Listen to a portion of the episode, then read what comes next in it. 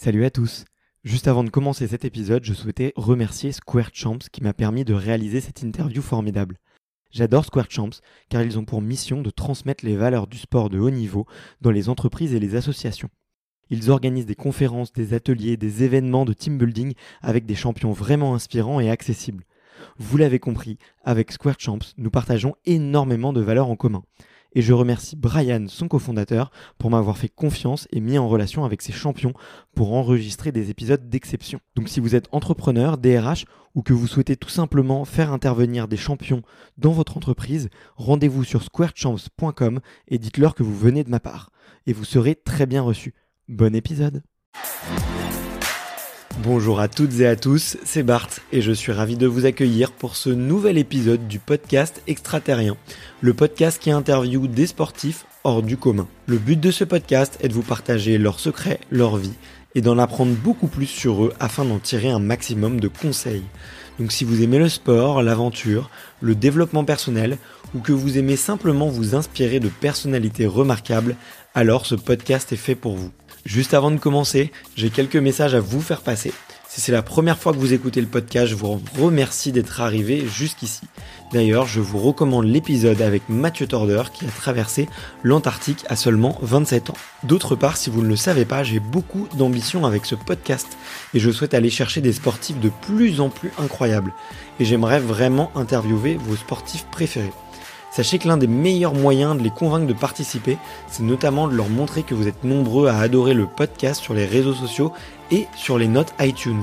Donc si ce n'est pas encore fait, allez mettre une note sur Apple Podcast ou iTunes, c'est vraiment ce qui m'aide le plus à inciter des sportifs connus à venir témoigner. Si vous écoutez plutôt sur Spotify, vous pouvez très facilement le partager en story sur Instagram, taguez-moi et je vous repartagerai. J'en profite donc pour vous rappeler le nom du compte Instagram, c'est extraterrien.podcast. Suivez-le et vous y retrouverez les coulisses du podcast. C'est aussi un excellent moyen de me faire vos retours et de me suggérer des invités. Enfin, j'ai aussi créé une newsletter que vous pouvez retrouver très facilement dans Google en tapant extraterrien newsletter. C'est le premier lien qui remonte. J'y partage des bons plans santé, matériel, préparation mentale, des livres, des documentaires qui m'ont beaucoup inspiré. Allez, je ne vous embête pas plus et je laisse place à mon invité du jour. Salut Arnaud. Salut Bart, tu vas bien? Ouais, ça va super et toi? Écoute, très bien, ça va très très bien, il fait beau. Bientôt le 14 juillet à Paris, euh, il va y avoir des pétards euh, partout. Et euh, je sais pas si t'as vu, mais on va pouvoir assister au feu d'artifice, mais il va pas falloir se rassembler euh, avec Mm. trop de monde. Ouais, j'ai vu ça, j'ai vu Mm. ça. Bah, ça fait plaisir un petit peu de déjà d'avoir des, des scènes un peu de liesse nationale ou d'avoir des petites choses à célébrer, mais bon, après, euh, euh, je sais pas, t'a- t'aimes beaucoup les, les feux d'artifice, toi? C'est un moment important pour toi? Euh, alors important, non. Ouais, j'aime bien les feux d'artifice. Euh, Est-ce que c'est un mom- moment important euh, Non, si je vois un feu d'artifice et je le partage avec des amis ou avec de la famille, c'est cool. Après, j'adorais ça euh, plus, je pense, quand j'étais gamin, quoi, parce que c'est tellement Mm. impressionnant. Et si, il y a un feu d'artifice vraiment qui m'a... Enfin, il y en a plusieurs qui m'ont marqué, mais il y en a un qui m'a marqué vraiment assez... euh, Enfin, de, de dingue. C'était le feu d'artifice euh, le 31 décembre euh, 2017 à Rio Ok. parce que j'étais à Rio pour, pendant plusieurs mois et euh, c'est assez incroyable parce que c'est tiré euh, dans, dans la baie euh, et donc euh, sur la plage de Copacabana il y a 3 millions de personnes. Enfin il y a du monde aussi dans les rues quoi. Ouais, ouais. c'est assez hallucinant et en fait t'as des paquebots de touristes avec euh, plein de lumière dessus. Donc t'as l'impression d'avoir des immeubles sur l'eau. C'est incroyable et ça tire vraiment tout le long. C'est c'est vraiment impressionnant. C'est pour les jeux, les jeux que t'avais vu ça? Non non non le 31 décembre euh, en fait chaque pardon. année tout le monde est en blanc et, euh, et c'est la fête quoi. C'est c'est incroyable. Donc là le, le, le côté populaire tu le comprends vraiment euh, au Brésil tu le comprends vraiment alors là du coup le 31 mais après autour de la musique quoi. Ok, ok. Et c'est euh, au même moment que le carnaval de Rio? Désolé, hein, je suis. Le carnaval non c'est c'est fin fin février début mars ouais. Ok, ok, d'accord. Ok. Et c'est une culture qui te que t'aimes particulièrement? Euh, oui, enfin en fait moi je fais de la musique brésilienne depuis 2007 et lorsque j'ai commencé donc le samba, je joue un instrument qui s'appelle euh, repique, repinique et mon rêve c'était d'aller jouer et défiler au carnaval de Rio dans le sambodrome et donc avec des grandes écoles sauf que pour ça faut avoir le niveau et donc faut très bien jouer et en plus tu prends la place de, de quelqu'un qui s'entraîne toute l'année quoi. Et donc euh, j'ai eu bon pour pour faire l'histoire très rapidement, j'ai eu l'opportunité en fait de rencontrer lors des Jeux de Rio euh, l'école Salguero qui est mon Mhm. école euh, préférée. Enfin c'est une de mes écoles préférées. Il y a plusieurs écoles que j'adore. Et euh, donc je les ai rencontrés, j'ai joué avec eux, avec la médaille, c'était assez incroyable dans la quadre, là où ils répètent en fait, où tu as des milliers de personnes. Euh, et puis j'ai vu le, le mestre de batterie, c'est le chef de, de, batterie, comme le chef d'orchestre si tu veux. Et je Celui qui a un sifflet et qui... Euh... C'est ça. Alors après, tu as plusieurs sections parce que faut s'imaginer que quand tu défiles pour le carnaval là, dans le Sambodrome, hein, qui c'est vraiment le, on va dire le très haut niveau, euh, tu as donc t'as 90 000 spectateurs et t'as 300 sambistes, donc t'as 300 musiciens. Okay. Donc il est pas tout seul, il est, il est devant, mais toi si t'es euh, assez loin derrière tu le vois pas, donc euh, t'as d'autres. Mm. Euh, tu, tu, en as d'autres si tu veux qui sont là pour pour pour faire les annoncer les breaks etc et donc je lui ai dit à ce moment-là je reviendrai l'année prochaine pour enfin je lui ai demandé si c'était possible de revenir et de jouer et défiler de m'entraîner avec eux et il m'a dit oui, pas de problème. Et en fait, euh, donc 2017, j'ai pas pu, mais j'ai été en 2018. Donc je suis resté quatre mois. J'ai appris le portugais. Je me suis entraîné avec eux pendant quatre mois et euh, j'ai défilé euh, dans le Sambodrome. Mais c'était un truc de malade. Génial. Ouais. Ah, c'est incroyable. Mm. Et comme ça sur un coup de tête, quoi. T'as eu envie de, t'as vu Bah sur un coup de tête, non. Ça faisait des années en fait que je voulais le faire, sauf que j'avais jamais l'opportunité. Bah à, à, cause du sport pour le coup, parce que à cette période-là, je suis tout le temps en saison. Mm. Et là, après les championnats du monde, euh, c'était à Londres en 2017 où je fais deuxième. J'avais encore euh, deux fissures au tendon rotulien et je l'avais depuis un an. J'avais fait les Jeux de Rio avec. Et j'avais dit à mon entraîneur, on fait plus d'injection de, de, PRP, on fait plus de tout ça, on va laisser le corps récupérer mm. euh, tranquillement. Donc je prends euh, voilà euh, six mois off. je vais m'entraîner après, mais je cours pas du tout et en fait je laisse régénérer mon corps quoi. Ce qui ce qui, s'est très bien passé d'ailleurs. Et pour pour me préparer pour pour Tokyo et pour tout cartonner à, à Tokyo, c'était c'était l'objectif quoi. Ok, d'accord. Bon bah écoute, on, on, commence sur les chapeaux de roue là. euh, je suis vraiment hyper content d'être là aujourd'hui. Déjà, bon, je, je, remercie Brian parce que euh, Brian de Square Champs, qui est on, le remercie. Ouais, grave, carrément parce qu'il fait un boulot de de dingue. Et si vous connaissez pas Square Champs, allez tout de suite voir euh, sur leur petit site internet. Ils mettent en relation des, des sportifs avec des entreprises et, et, ils le font bien. Et Brian a, a, pas arrêté de me dire euh, faut que tu rencontres Arnaud, tu verras, c'est un mec génial. Il, il, est, il est hyper curieux sur le monde. Il aura plein de choses à te raconter. Et, euh, et tu vois, je savais pas du tout ça sur toi. Donc on commence euh, direct, direct dans le vif du sujet. Mais mais tu vois, je, je t'avais dit juste avant qu'on commence, j'aime bien redémarrer un peu de l'enfance, savoir un petit peu qui était Arso, euh, Arnaud Assoumami euh, quand il était euh, un petit peu plus jeune. Et, et du coup, je voulais savoir quel est ton premier souvenir de sport? Mon premier souvenir de sport hmm. Bah alors, bah, moi, pour moi, les, les, premiers réels qui m'ont marqué, c'est vraiment l'athlétisme, parce que j'étais quand même jeune, enfin j'avais 5 ans. Euh, mmh. Je raconte souvent cette histoire et c'est ce qui a fait que l'athlétisme est devenu une passion. Je regardais la télé à la maison. Euh, et je voyais en fait des, des moi ce que je me rappelle c'était des sauteurs euh, en son longueur. Et j'avais l'impression qu'ils volaient en fait euh, au-dessus du mm. sable. Et c'était incroyable. Enfin j'étais les yeux euh, complètement grands ouverts. Et je me dis mais ouais ils volent en fait. Ils volent c'est un truc de dingue quoi. Et donc moi à ce moment-là je disais mais moi je veux ressentir aussi enfin c'est pas conscientisé mais je me suis dit ouais j'ai envie de ressentir ça quoi. Qu'est-ce que ça fait de voler? Et donc c'est là, à ce moment-là, j'ai dit à mon papa, euh, bon ça je, je, m'en souviens pas, on me l'a raconté après, mais je lui ai dit euh, euh, quand je serai grand, je ferai, je ferai les Jeux Olympiques en son longueur. Ok. donc c'est assez marrant. Donc c'est vrai, les premiers premiers souvenirs de, de sport. Donc là c'était Carl Lewis et Mike Powell euh, en 91. C'est la grande guerre en plus. Ouais, ouais, ouais, complètement. Et euh, bah, enfin, c'est là le record du monde. Alors je me souviens plus hein, qu'il y avait le record du monde à, ce moment-là. Ça, ça m'avait pas marqué. Moi, ce qui m'a marqué, c'est, c'est vraiment l'esthétique, la vitesse et le fait de, de voler. Et, euh, ouais, c'était, c'était, c'était assez dingue. Après, le basket aussi, pas mal, euh, parce que mon père a, fait très longtemps du basket et un grand fan de basket. Donc, il enregistrait tous les matchs de NBA à l'époque et donc euh, je, je m'y connais beaucoup plus euh, euh, cette période. Et donc mm. bah, c'est la période aussi bah là on a vu avec The Last Dance mais c'est la période de Michael Jordan et avec tous les autres grands personnages et caractères de de cette époque euh, donc voilà, vraiment les premiers souvenirs de sport, c'est ça. Ok, d'accord. Ouais. Et ton père, il était euh, plutôt euh, du coup à supporter les Bulls ou plutôt les Lakers? Non, Lakers. Il était Lakers. Il était Magic Johnson. Après, forcément, il, il, aimait beaucoup les Bulls, mais il était mm. Magic Johnson. Moi, j'étais clairement Bulls parce que, enfin, je pense que à notre époque, enfin ceux qui sont nés dans les années 80 et peut-être et ceux qui ont connu encore mm. Michael Jordan dans dans ces grandes années, parce qu'au final, j'ai quand même des souvenirs de lui avant qui Mhm. commence le, le, le baseball, enfin avant son, son premier arrêt. Ouais. Euh, dans les grandes années, on voulait tous être euh, MJ, quoi. C'était, euh, je me souviens, enfin, je tirais la langue euh, quand je faisais tout, en fait. Et aujourd'hui, je le fais toujours, d'ailleurs, sur des. Je sais pas si c'est parce que je l'ai imité, en fait, à un moment, Ouais. si je le faisais par mimétisme ou si c'est parce que moi aussi, en fait, je tire la langue quand je fais des exercices. Mais je le fais, j'ai des têtes pas possibles, quoi. ok, c'est marrant ça. Et, et tu t'es inspiré un peu aussi de justement de, bah, de Carl Lewis ou de ou de Ivan Pedroso le Ivan le- Pedroso, ouais, c'est un peu après Ivan Pedroso. Bah, Ivan Pedroso, ouais, j'étais plus grand, j'avais déjà commencé l'athlétisme en fait à ce moment-là. Car Lewis, oui, euh, c'était, enfin, une icône et un icône et un modèle euh, d'athlète. Euh, je connaissais pas du tout l'homme. Euh, Mm. En grandissant, l'homme m'a plus déçu, euh, Ouais. mais, mais l'athlète est juste incroyable, quoi, en termes techniques, en termes de d'esthétique. Encore une fois, c'est c'est beau, quoi. Et, euh, et le truc, c'est que pareil, on était, enfin, c'était, tu disais quand tu faisais du sprint, t'es Carl Lewis, quoi. Et genre, tu pouvais, tu sais, tu commençais. Donc moi, je faisais en plus, j'avais des courses un peu euh, de la même manière, c'est-à-dire, euh, j'étais pas un super partant en sprint, mais je finissais fort, quoi. Donc, ça faisait un peu comme, comme lui. Alors, j'avais pas la même technique, mais euh, ouais, ouais, il y a eu, il y a eu Carl Lewis, euh, Pedroso plus tard, parce que Pedroso, c'est vraiment le celui, enfin pour moi le, le, le plus beau sauteur à voir et peut-être le Mhm. plus efficace aussi en termes de, de technique. C'est impressionnant. Euh, et si vous ne connaissez pas, allez voir taper Ivan Pedroso euh, parce que Mhm. il a il a sauté euh, au-delà du record du monde.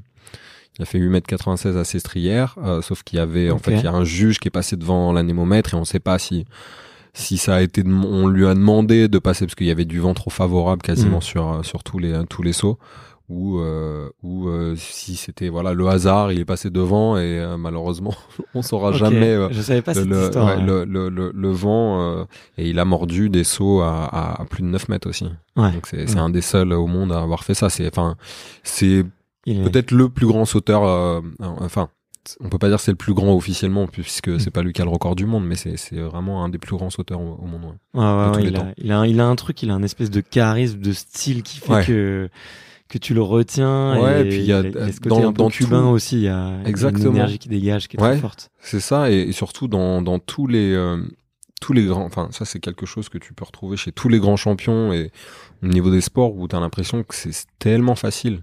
Ouais. C'est facile, mais en plus il y a un style, quoi. Ouais. C'est- ça le truc, c'est qu'il y a vraiment une patte et donc bah comme voilà Michael Jordan, il y a un, il y a un style, quoi. Il est Mm. ultra efficace, mais pour être ultra efficace, et ça pourrait être moche en fait. Ouais. Euh, LeBron est super efficace, mais c'est moins esthétique pour le coup. Enfin moi Bien je sûr, trouve mais il est, il est, c'est une machine, c'est une machine de guerre. Euh, Pedroso était super efficace, super esthétique, euh, très euh, très fluide. Il y a aussi euh, bah, euh, Irvin Saladino plus tard, Mm. mais c'est très très fluide, une autre manière de, de sauter. Et c'est su- enfin c'est super beau quoi. Et je pense que le- ce côté esthétique en fait, moi il m'a toujours euh, il a toujours été là, il m'a toujours marqué lorsque j'ai commencé l'athlétisme parce que donc je vais commencer l'athlé à à 11 ans. Ouais. Avant, mes parents voulaient pas que je fasse de l'athlé parce que euh, ils trouvaient ça trop traumatisant. Donc ils m'ont poussé à la natation. Je vais faire euh, très, enfin en tout 13 ans de natation. Donc euh, quand je commence Ah, l'athlétisme, je fais 13 encore ans de natation. Ok. ouais, euh, de 2 ans jusqu'à mes 15 ans. ok. Et euh, donc quand je commence l'athlé à 11 ans, je fais à ce moment-là de la natation et du basket. Ok. Je viens d'arrêter, je crois, le tennis de table. Ah non, je fais peut-être du tennis de table encore. Enfin, je fais trois sports en même temps. Ok. Et, euh, et donc l'athlé, c'est vraiment ce qui est, ce qui est dingue, c'est que la première fois où je saute dans, dans un bac à sable, alors c'est pas vraiment les premières fois, parce qu'en fait, euh, euh, lorsque mes parents ont divorcé, on habitait euh, à Rochefort-sur-Loire. Enfin, ma mère habite toujours à Rochefort-sur-Loire, mais je vais grandir là-bas pendant pendant une pendant une dizaine d'années. Et euh, et donc euh, dans l'école primaire, euh, je crois que c'était l'école primaire Sainte-Thérèse à Rochefort-sur-Loire, on avait un bac à sable au fond de la cour. Ouais. Et donc en fait euh, déjà je, je- en fait on faisait des petits concours parce que moi euh, j'adorais sauter essayer de toucher les, les feuilles les plus hautes des arbres euh, traverser les flaques. Je ressentais déjà quelque chose en fait euh, euh, physiquement en termes de de sensations quand quand quand, je, quand je sautais. Et quand j'ai commencé l'athlétisme à Angers à 11 ans ben tout de suite les premières fois en fait j'étais en train de faire euh, de le ciseau quoi. Donc c'est à dire on m'a dit ah mais Arnaud tu pédales en l'air. Je dis mais non je fais rien du tout. Et en fait euh, si c'est pareil je pense par mimétisme je m'en rendais pas compte. Et mais je pense que ça faisait partie du du côté euh, il vole et euh, il continue à courir en l'air. Oui tu vois il a l'impression ouais. marche il marche sur l'air. Bah, il y avait toujours ce truc là en fait moi qui me il fallait fallait que ce soit efficace mais il fallait que ce soit beau aussi. Ok, ok, ok. Mais euh, et, et, et c'est quelque chose qu'on retrouve dans d'autres euh, compartiments de ta de ta particule de ta personnalité, le beau, l'esthétique. Moi, j'ai l'impression que oui, tu vois. En tout cas, quand je te vois, t'as beaucoup d'élégance, il y a un, t'as un style, euh, t'as un super style, je trouve. Euh, Merci, c'est très aimable. tu fais de la musique et tout. C'est euh, le, ce côté artistique, c'est, euh, on peut le retrouver dans, dans quels autres compartiments de ta vie aujourd'hui? Ouais, je, je, je, pense que je suis attaché à à l'esthétique, en tout cas, ouais, enfin, à quelque chose d'assez beau, alors qui peut être épuré, parce qu'au final, je pense que ça, d'abord, ça me touche, donc euh, chez les autres, et c'est aussi euh, une expression de sa personnalité, en fait. Ouais. Et donc, de manière générale, j'aime tous les moyens d'expression. Euh, j'aime l'art euh, de manière générale, mais ouais, j'aime tous les, les, moyens d'expression, donc. Je vais pas dire, enfin, je suis pas dans, je suis pas dans la mode, mais je trouve ça intéressant. Euh, mais autant, bah, il y a d'autres choses qui, qui peuvent, le gaspillage, tout l'argent, tout, enfin, tout, tout l'argent qui peut être dépensé, le côté luxe, en mm. fait, peut un peu me déranger par rapport à certaines de mes valeurs, mais je trouve ça beau et ça m'intéresse. Euh, j'adore la danse. J'adore le beatbox. Enfin, j'ai fait mm. du beatbox quand j'avais 15 euh, ans, puis je j'en fais toujours pour euh, d'ailleurs pour mes inspirations ou enregistrer au une dictaphone. Ouais, bah non, ça j'aurais pas dû dire ça, mais euh, euh, ouais, j'aime ça. J'aime retrouver euh, une, une, espèce de grâce.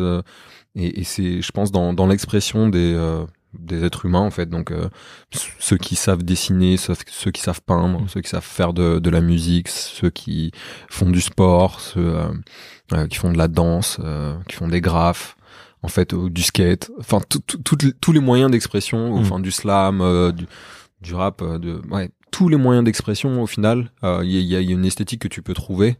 Et je pense que oui, il y, a quelque chose peut-être de, de, beau, mais euh, euh, mais pas forcément parce que enfin, ce qui est intéressant aussi, c'est de pouvoir voir les, les, défauts et ce qui peut être considéré comme moche, mais ce qui va montrer le côté humain en fait, et aussi un mm. petit peu la, la, la, la faille chez, chez la personne et, et qu'on a, qu'on a tous.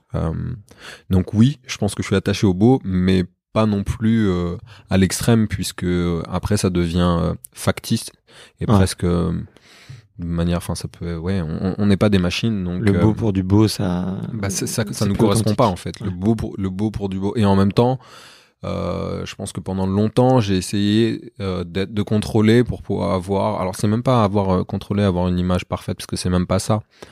Mais mais de, de, de, se conformer justement à ce que la société souhaite euh, renvoyer.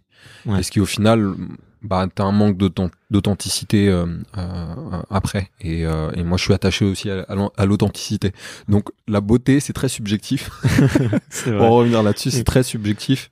Euh, moi, je vais trouver mm. quelque chose de beau, alors que quelqu'un va peut-être dire non, mais moi, en fait, je vois rien. Là, Je trouve ça moche. Et moi, je vais trouver ça beau, touchant, parce que justement, c'est la personne qui va me toucher au final. Mm. Donc donc c'est sympa que tu trouves que merci pour l'élégance et le, et le, style, mais peut-être qu'il y, en a d'autres qui n'apprécient pas, mais au final c'est une expression de de, de, moi. Ok, ok, ok. Et euh, bon, c'était une question euh, compliquée. Hein. Je, je, me suis permis, mais mais euh, mais en tout cas, euh, mais je voulais avoir un petit peu ton ton avis sur le sur le sujet parce que tu as l'air ouais énormément curieux sur tout ce qui est artistique tout ce qui est expression euh, ouais sur tous les arts quoi. Et ça se sent hein, même sur ta communication sur ton insta euh, euh, que tu fais de la musique ça se voit. Enfin il y a plein de, choses qui, qui se dégagent un petit peu.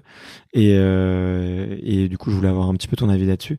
Et il y a tu sais si tes parents ils t'ont j'ai l'impression que tes parents ils t'ont poussé vachement vers le sport parce que si tu faisais trois sports en même temps quand t'étais plus jeune c'est qu'ils t'ont vachement poussé là-dessus ou est-ce que c'était toi qui avais de l'appétit pour ça?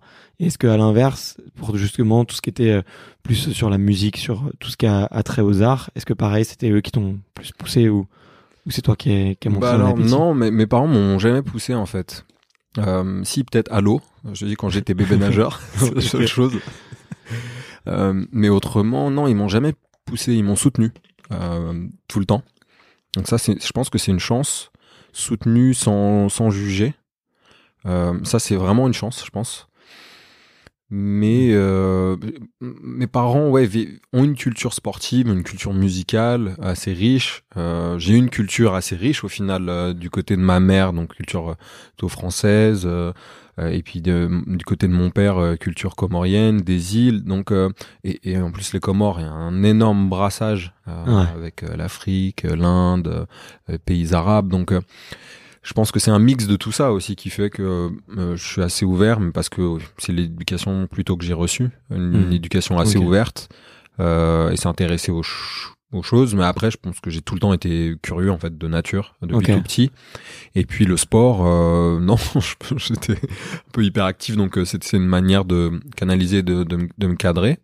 Euh, et non, c'est juste, euh, j'avais envie d'en faire, quoi. Ouais, tu avais envie d'en faire, donc ils t'ont inscrit ouais, et ils m'ont oui. ils m'ont soutenu. Et puis pour la musique, non. euh, alors, euh, j'aurais adoré en fait faire de la musique lorsque j'étais jeune. Euh, je pense que la seule chose pour laquelle euh, être né sans, sans, sans avant-bras me gênait, euh, et je dis me gêner au passé, parce que du coup ça me gêne plus, euh, enfin pour ça ça me gêne plus du tout, euh, aujourd'hui pour le reste non plus, hein, ça me gêne pas, mais euh, c'est par rapport à la musique en fait, j'avais l'impression que je, je pouvais pas faire de musique ou je pouvais pas jouer d'instrument comme, euh, comme je, je, je pouvais l'imaginer et de me dire mais en plus j'ai l'impression vraiment de comprendre la musique, euh, j'ai tout le temps eu ce sentiment de dire je comprends la musique, je le je sais je sais le enfin je sais rejouer je je, je mémorise tout, tout- toutes les sections d'instruments etc et euh, et lorsque j'ai fait un peu de enfin de piano c'est c'est j'ai tout tout fait en autodidacte donc je faisais pas de cours de piano. A un ami qui faisait du piano bah très rapidement en fait euh, qui il me le chantait ou euh, et je faisais tout à l'oreille et, et j'apprenais assez c'était quelque chose d'assez naturel. Mais assez timide assez euh, euh, alors c'est marrant parce que j'avais un côté extraverti mais aussi ouais assez assez assez timide très observateur Ouais. J'analyse beaucoup les situations, les, les gens, la manière dont ils fonctionnent, la manière dont ils interagissent, les regards, euh, les euh, et, et donc euh, je suis en train de me perdre par rapport à la musique.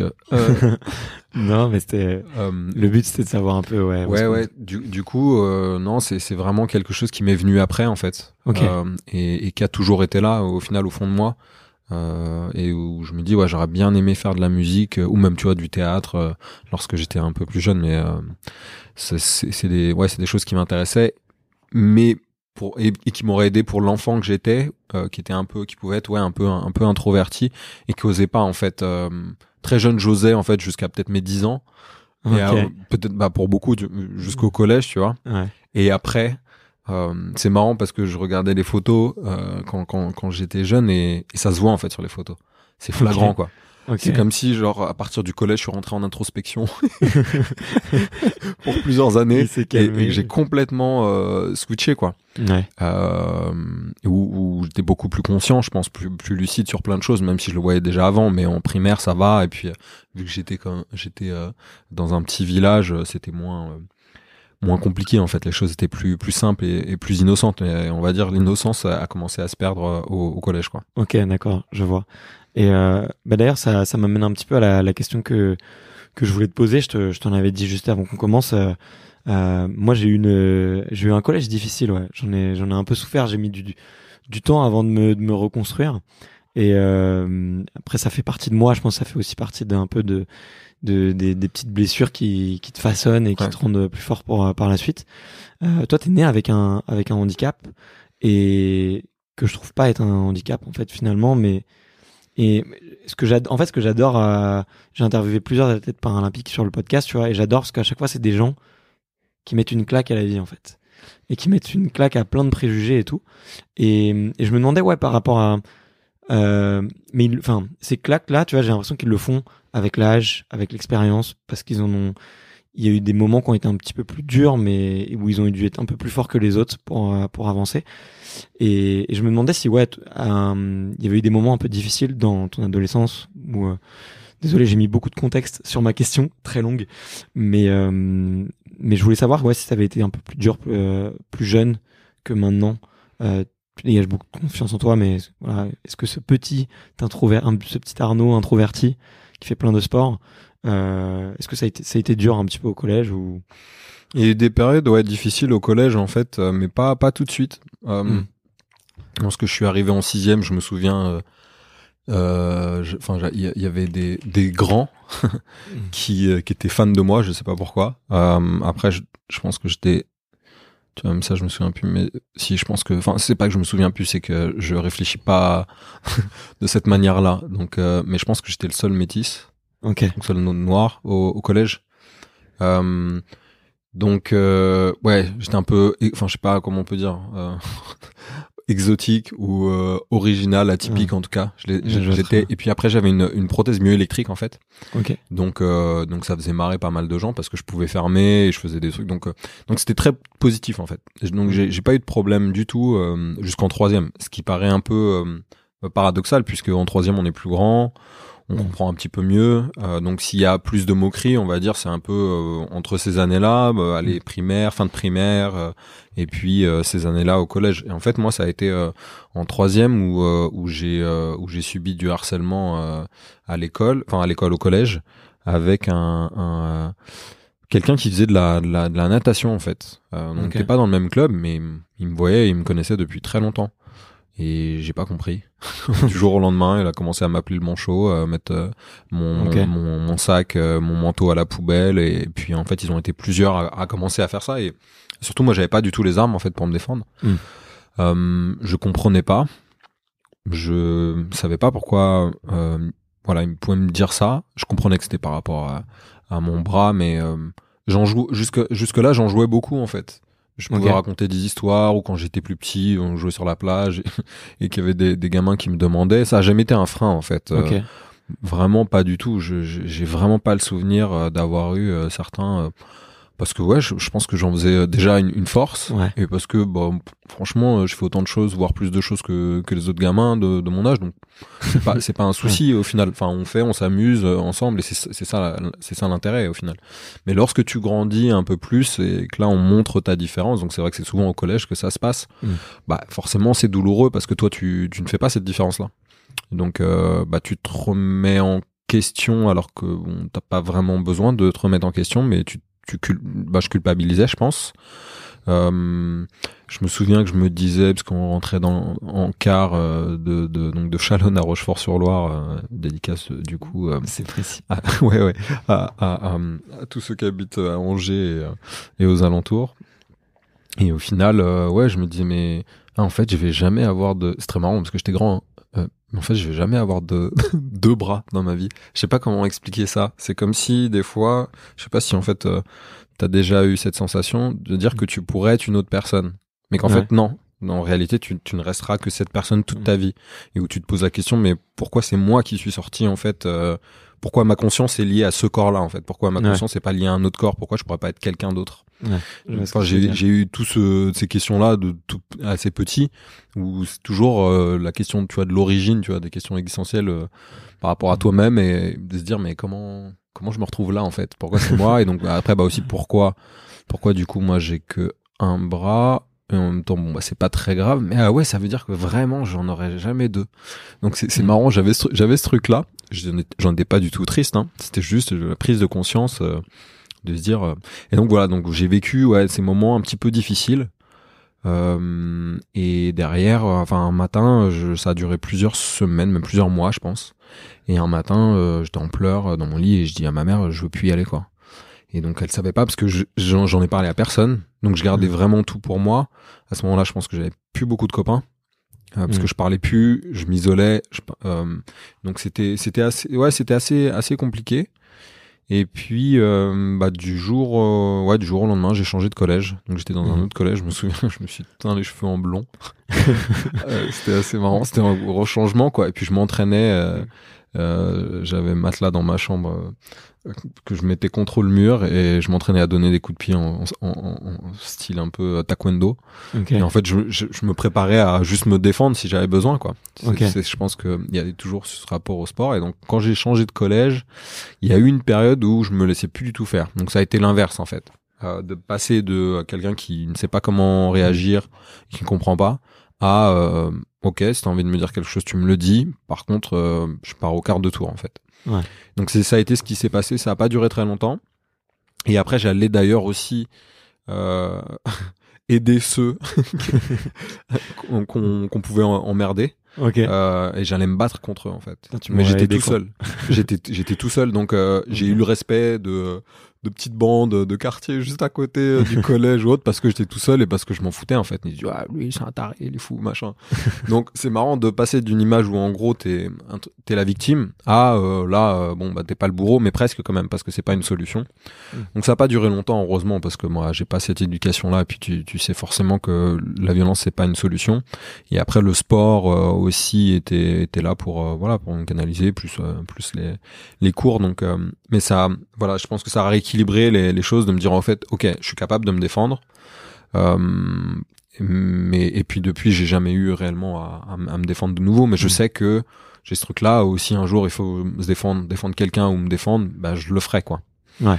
ouais, Et euh, et tu vois dans ce, dans ce dans ce parcours de vie là que tu viens de nous décrire, est-ce que euh, est-ce que tu tu sais déjà, enfin tu, tu l'as dit un peu plus tôt, mais est-ce que tu sais que tu veux euh, faire les JO Est-ce que est-ce que est-ce que c'est un truc qui était déjà euh, un peu euh, profond en toi, tu mm, vois Alors, et notamment vis-à-vis de cette réflexion, tu sais de que comme tu disais de où en gros tu te rends compte que tu changeras plus de corps. Mais, mais ça, je pense que tu l'as eu. Ben là, je suis en train de lire un bouquin de psychologie sur les enfants et on leur fait vachement si t'as eu ça, en fait, c'est parce qu'on on freine pas mal les enfants. Tu vois, on leur dit quand tu seras adulte, tu auras le droit de faire ça. Quand tu seras adulte, tu auras le droit de faire ça. Et du coup, ils construisent un petit peu un imaginaire sur le fait qu'ils vont changer alors qu'ils restent la même personne, tu vois. Et bon bref, du coup, je fais la vieille explication de psychologue, mais mais euh, mais du coup, ouais, toi, c'était quoi ta, ta relation avec justement euh, avec le sport de haut niveau à ce moment-là et et euh, tu dis que ça t'a un peu construit. Est-ce que tu peux nous expliquer un peu ça? Ouais, bah, bah ma relation au sport de haut niveau, elle était, je regardais à la télé, quoi, comme, mmh. comme tous les, les gamins qui aiment le sport et, et qui étaient un, ouais, qui étaient intéressés par par le sport, tous les sports. Je jouais, je faisais aussi du foot, mais euh, comme ça en par plaisir. Euh, donc je regardais et supportais à la télé. Je te dis NBA, forcément, bah, il y a 98-2000, euh, ça a été en foot. et, et puis ouais, bah, enfin du tennis.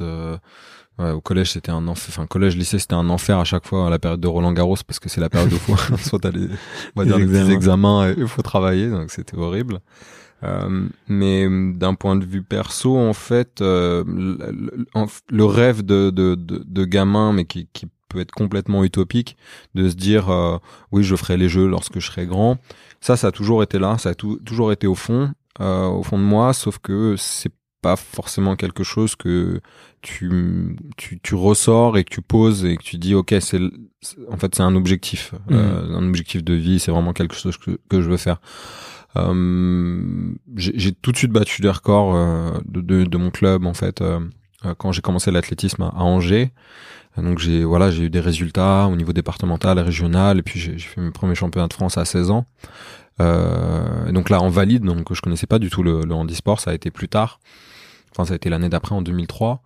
Ok. Mais du coup, j'avais ce truc-là un peu, je pense, dans ma tête parce que je regardais, je suivais, mais j'en étais tellement loin aussi en même temps que bah, je me dis peut-être en fait, c'est le côté mm. rêve, je, le gardais, j'en parlais à personne et je me dis peut-être et en même temps à mm. côté, je me disais oh là là, c'est terrible parce que euh, j'aime faire tellement de choses et j'ai envie de faire tellement de choses, j'ai envie d'être tellement polyvalent que ça va mm. me fermer en fait et je vais être je vais être triste. Donc j'avais ce, j'avais ce truc là en fait euh, déjà euh, euh ouais collège et, et, plus lycée parce que au, lycée je commençais à m'entraîner plus, mm-hmm. euh, j'avais des résultats au niveau national et après j'ai commencé à, à, faire des, des sélections en e-sport international à partir de 2003 et j'étais encore j'étais encore au lycée.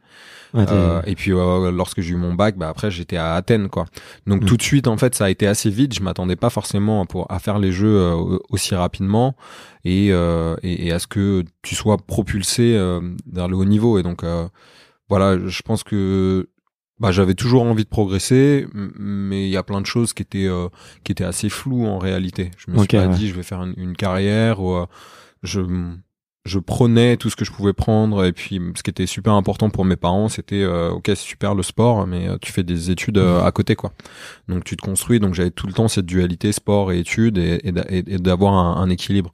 Et donc après le, le, bac moi je suis parti à, à Paris pour je voulais être concepteur réalisateur multimédia mhm. au départ et en fait, je vais euh, arrêter. Euh, donc, euh, il y a plusieurs moyens d'y arriver. Il y avait soit tu pouvais faire une école bah, un peu d'audiovisuel, où il y avait mm. aussi, je me souviens, à Paris 8, où je pouvais reprendre voilà un, cursus. Sauf que mon, avec mon dossier, j'avais pas eu de spécialité au lycée. Il y en avait pas de façon dans mon lycée. j'ai eu mon bac, mais j'ai pas eu mon bac avec. enfin, je, je, je, travaillais pas, donc je faisais, il faut travailler, mais mais je, faisais, je faisais un peu tout on va dire à, la mémoire et euh, j'écoutais en cours quoi tout simplement. Du coup, euh, mon, dossier, j'ai pas été pris pour euh, pour ces soit les écoles à, Paris, soit l'université. Donc il y avait soit tu pouvais reprendre maths informatique appliquée aux sciences à la fac, qui était un peu l'équivalent de maths sup maths euh, soit voilà tu bah c'était les écoles quoi et donc je vais faire ça à la fac d'Orsay sauf que euh, je- j'aime pas trop les maths si c'est pas concret en fait si c'est pas vraiment Mhm. concret et je vois pas la finalité et le sens j'ai du mal à m'y mettre donc euh, ça a été très dur pour la première fois de ma vie il fallait que je travaille Euh, et, et je me dis bon euh, en fait je vais pas pouvoir faire ça pendant deux ans c'est pas possible du jour au lendemain j'ai arrêté en fait j'ai rien dit à mes parents, j'ai rien dit à personne et j'ai commencé à rechercher. J'étais à la bibliothèque et je recherchais en fait les écoles, Mhm. ce que je pouvais faire quoi à côté. Et donc là j'ai trouvé une école d'audiovisuel. Mhm. Donc je suis parti en fait à, à l'écart. Enfin il y avait un, un, un concours. Et donc je fais le concours d'entrée. Donc là il y avait des euh, des, des questions comme euh, donc sur sur le cinéma. J'adore le cinéma, mais je suis pas non plus cinéphile. Qu'est-ce que le néo-réalisme italien euh, Est-ce que vous pouvez nous citer, je sais pas, quatre réalisateurs de la nouvelle vague? Aujourd'hui, je sais tout ça, mais à l'époque, je le savais Mm. pas forcément. Et, et, et après, il y avait une partie physique et, et maths. Et là, c'était super simple. Et au final, j'ai été pris et j'ai appelé ma mère. Et je lui ai dit, euh, maman, euh, bon, alors attends, t'es bien assise? Alors en fait, j'ai arrêté la fac parce que ça m'emmerde, j'en peux plus. Euh, mais mais j'avais un plan B, ouais, j'ai une bonne nouvelle, machin, j'ai été pris. Mais par contre, ça coûte un peu d'argent et euh, je sais qu'on n'a pas trop d'argent, donc. euh, Mais euh, voilà. Donc en fait, j'ai fait j'ai fait cette école. euh, après, je sais plus pourquoi je te parle de ça parce que c'était pas du tout le début de la question. hein. Mais, euh, Mais euh, non, non, mais ça tombe très très bien que tu parles de ça. En fait, bah, en fait, c'était la construction du haut niveau, tu vois. Et moi, Oui. je me rends compte que des fois, c'est un, c'est un peu, euh, euh, on peut se laisser guider et, et ça arrive tout seul. Et, et je voulais savoir. Ouais, c'est arrivé au fur et à mesure, vraiment. euh, Là, tu vois, euh, donc là, c'est, je suis après Athènes. Donc euh, à Athènes, j'ai fait une médaille de bronze. Euh, dans ma tête, euh, je veux tout déchirer à, à Pékin, mais j'arrive dans une nouvelle ville. Je suis étudiant. Euh, bah, j'ai pas beaucoup d'argent et je suis, voilà, je suis comme euh, comme n'importe quel autre étudiant en fait, euh, Ouais. de manière assez assez classique. Euh, et j'ai tout à faire au niveau du sport. Et à cette période-là, en fait, depuis un an, j'ai des problèmes au dos récurrents. Et donc ça va, ça, ça va durer. On fait plein de recherches. Je vois des, des experts, des différents médecins. Et en fait, ça va durer euh, pendant trois ans et demi, quoi, jusqu'à jusqu'à 2007. Donc je vais entre temps être mal, enfin malgré tout, je dis malgré tout. Je sais pas comment j'ai fait, mais je deviens champion du monde en 2006. Mhm. J'ai des douleurs partout. J'ai l'impression d'être plus vieux que mon grand-père. Euh, Il y, a des- il y a des jours, je peux même pas me baisser pour euh, pour faire mes lacets en fait, tellement j'ai mal au dos. Ouais. J'ai failli arrêter alors que j'avais à peine 20 ans, l'athlète, quoi, parce que je me voyais pas progr- je me voyais pas progresser, en fait. J'avais fait 7 mètres 11, je crois. Et je, ouais, je progressais pas vraiment, alors que je Ouais. sentais qu'il y avait un gros potentiel, mais euh, ouais, ouais, c'était un peu, un petit, ça a été difficile ces années. Je pense que c'était les années les, les plus difficiles. Et en plus, à ce moment-là, je pourrais balancer d'ailleurs, là, parce que là, je pourrais donner des noms, parce que c'est des personnes qui sont en- encore en poste aujourd'hui, où j'ai eu vraiment, ouais, un peu un type, euh, enfin, en tout cas, de la pression et un peu type harcèlement euh, moral de la part de personnes de, de, de ma fédération à l'époque Ok. et euh, qui m'ont, euh, bah, qui m'ont, euh, bah, qui ont pas aidé, Ok. Ouais, qui ont pas aidé, mais d'un côté qui ont aidé. Ouais. qui ont pas aidé parce que clairement ça te fout encore plus au fond du trou quand t'es déjà pas bien et quand la fédération en fait normalement devrait être là pour aider les jeunes euh, quand ils sont tout jeunes et moi j'avais fait me retrouver à la rue et euh, j'ai vraiment et ils le savaient et zéro aide. Et du coup euh, bah ma mère et moi on était un peu dégoûtés et au final on s'est dit bon bah faut se débrouiller tout seul. Et donc euh, bah, à partir de ce moment là j'ai rencontré aussi des gens qui étaient euh, super intéressantes, bienveillantes, euh, qui ont pu euh, m'aider euh, et qui m'ont fait rencontrer d'autres personnes. Et j'ai commencé à m'entourer en fait à partir de ce moment-là. J'ai intégré, alors à l'époque c'était le team Lagardère, Ouais. euh, et euh, donc vraiment un, team pro. Euh, et pro- ouais, professionnel, athlétisme, tennis, donc qui était à, à Jambouin, donc euh, voilà, il y avait Gal Monfils, euh, et Paul-Henri Mathieu, euh, euh, comment il s'appelle euh, euh, Ga- Gasquet, euh, voilà, et puis euh, et puis il y avait les, les meilleurs Français en en, euh, en sprint, euh, dont Martial euh, Martial Banjoc euh, à l'époque. Et moi, j'étais pas vraiment sprinter. Hein. Je- Mon record, il devait être en sprint, il devait être à 11,35 ou quelque chose comme ça. Donc c'était c'était un temps, un bon temps féminin, quoi, un temps correct féminin. Mais euh, et en fait, euh, j'ai très vite progressé. J'ai plus de problème au dos, très vite progressé. Et puis c'est à, à la suite de cette année-là où euh, où j'ai comment dire, euh, j'ai j'ai pu gagner à à Pékin Ouais. et battre le record du monde. Et là, en fait, là, ça y est, à ce, à ce moment-là, dans ma tête, c'était clair. Je dis, ok, là, je sais que je peux faire des gros trucs parce que Mm. ça a tout débloqué, en fait. Le fait d'avoir galéré, avoir eu des, des années super dures. Mm.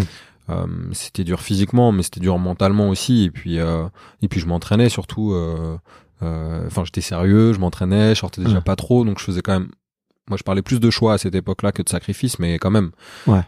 j'adore sortir, j'adore voir des gens, mais déjà je le faisais pas, je le faisais pas trop alors que t'as euh, 10, 18, 20 ans, t'as envie, t'as envie de sortir, t'as envie de t'amuser, t'as envie de rencontrer du, du monde, Ouais. enfin t'as envie de rencontrer le monde, quoi, tout simplement. Donc euh, ça a été, ça a été des années très, très formatrices, euh, je pense euh, mentalement et sur euh, euh, être, pouvoir être focus euh, sur, euh, sur sur tes objectifs en fait.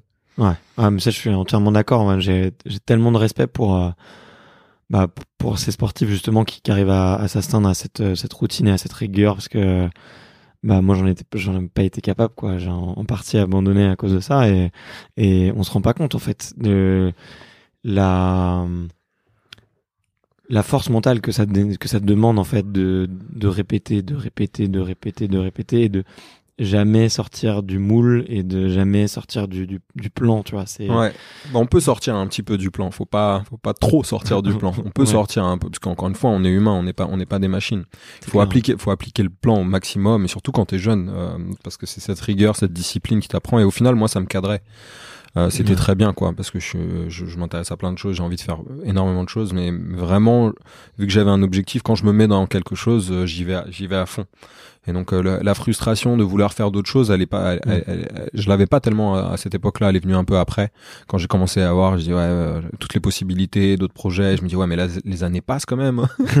j'ai envie de faire ça, j'ai envie de faire ça, j'ai envie de faire ça. Ouais. Euh, mais oui, oui, c'est clair que dans tous les cas, à, à- à haut niveau, je pense que pour tout, hein, c'est peut-être un peu plus vrai pour pour le pour le sport de haut niveau parce que c'est euh, euh, à la différence de tu vois de de la musique ou euh, euh, tu vois la danse on va dire la, la danse à très haut niveau aussi tu vois c'est de toute façon c'est voilà il y a, il y a la dimension physique donc c'est la même chose mais où tu dois avoir une rigueur pas que à l'entraînement en fait Ouais. tu peux lâcher la pression, etc. à côté, mais tu dois avoir une rigueur quand même et, et être vigilant surtout, parce que ce qui va faire, et surtout dans les sports individuels euh, euh, la performance c'est euh, c'est un chrono ou c'est ou c'est c'est une, c'est une distance, tu voilà c'est mesurable.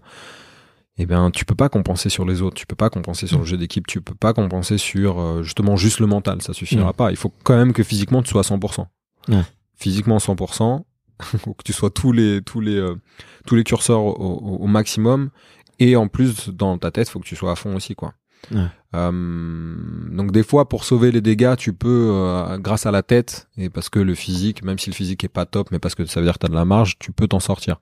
Mais si t'as envie de que ça fonctionne il faut que tout tout soit soit tous les signaux soient au vert et que tu sois au maximum. Et c'est ça qui est compliqué. Ouais. euh, qui est difficile à comprendre mais en même temps c'est normal parce que des situations comme ça dans la vie tu tu t'en rencontres pas vraiment euh, où il va falloir que tu te prépares pour quelque chose, mais ça va durer euh, peut-être euh, ouais un an maximum quoi, ou deux ans, mais pas toute une carrière quoi. Ouais, ouais. Euh, donc après faut avoir les, les bons moments où tu te dis je relâche un peu la pression et, et puis derrière tu repars parce que quand tu repars et quand tu y vas vraiment, tu peux pas te dire j'y vais, j'y vais et ouais il y a un petit doute qui est là et non en fait les doutes c'est bien, c'est important pour avancer, c'est important pour se poser les bonnes questions.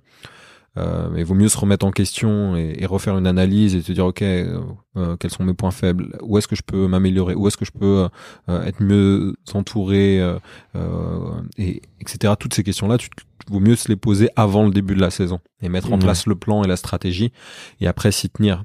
Je veux pas dire que t'as pas le droit de changer des choses en cours de route et t'adapter euh, plus ça va avec l'expérience, plus tu peux le faire, plus tu peux être amené à, à, à t'adapter sur le plan que tu as mis, parce que tu, tu, tu sais en fait, tu sais comment les choses fonctionnent, tu sais comment ton corps fonctionne. Tu as testé beaucoup de Mm. choses différentes, beaucoup de, mé- de, de- enfin, des méthodes différentes. Du coup, tu peux adapter. Sauf que pendant très longtemps, enfin, vraiment une grande partie de la carrière, pour moi, ça, euh, cette adaptation-là, il faut la faire, mais vraiment de manière assez fine Mm. et avec des personnes qui qui qui, qui, voilà qui te connaissent bien et qui peuvent t'aider là-dessus. Mais sinon, le plan, faut faut quand même euh, le respecter et, et, s'y- et s'y tenir. Et donc c'est ça qui est un petit peu le le plus euh, le plus difficile. Et puis en même temps faire preuve de résilience lorsque tu te blesses Ouais. ce qui est quand même le cas pour pas mal de sorties au niveau et ce qui a été pas mal le cas pour moi euh, et où là ben il faut euh, réadapter le plan enfin avoir un nouveau plan en fait Ok. c'est très rapidement tu te prends une grosse claque dans la figure Euh, pendant une journée euh, moi je suis vraiment pas bien enfin si je me blesse là par exemple aujourd'hui je vais vraiment pas être bien je vais alors ça va pas forcément se voir à l'extérieur mais je vais ça va être je sais pas comment décrire ces, ces sensations, mais euh, ouais, c'est physique quoi. Il y a physiquement dans la tête, je suis pas bien quoi. C'est, enfin, je sais pas, c'est sentiment comme si tout ce que j'avais fait était vain et n'avait servi à rien. Euh, et donc ouais, c'est dur. Franchement, c'est vraiment dur. Sauf que bon, la nuit passe, comme on dit, la nuit porte conseil, et le lendemain, tout de suite, ça va mieux. En fait, déjà le lendemain, alors quand j'étais plus jeune, peut-être un peu moins, mais déjà le lendemain, euh, je suis déjà ok. C'est quoi le plan maintenant? Donc en mm. gros, c'est ok, on va faire des examens. Là, on est à, aujourd'hui, on fait les examens demain, plus deux jours, et derrière, on fait ok, combien de temps pour la pour la récup, euh, réduc, je peux commencer au bout de combien de jours? Ok, bah maintenant, je vais vraiment faire attention encore plus au sommeil, à ce que je mange, euh, etc. Et puis, euh, bah, je vais faire d'autres choses à côté pour euh, pour pas devenir fou, pour pas péter un plomb. Euh, et donc je dis bon bah d'habitude j'ai pas le temps pour faire quoi? Ok, ce truc-là, ce truc-là, apprendre ça ou lire ou écrire, ok, bah très bien, mais je le fais maintenant.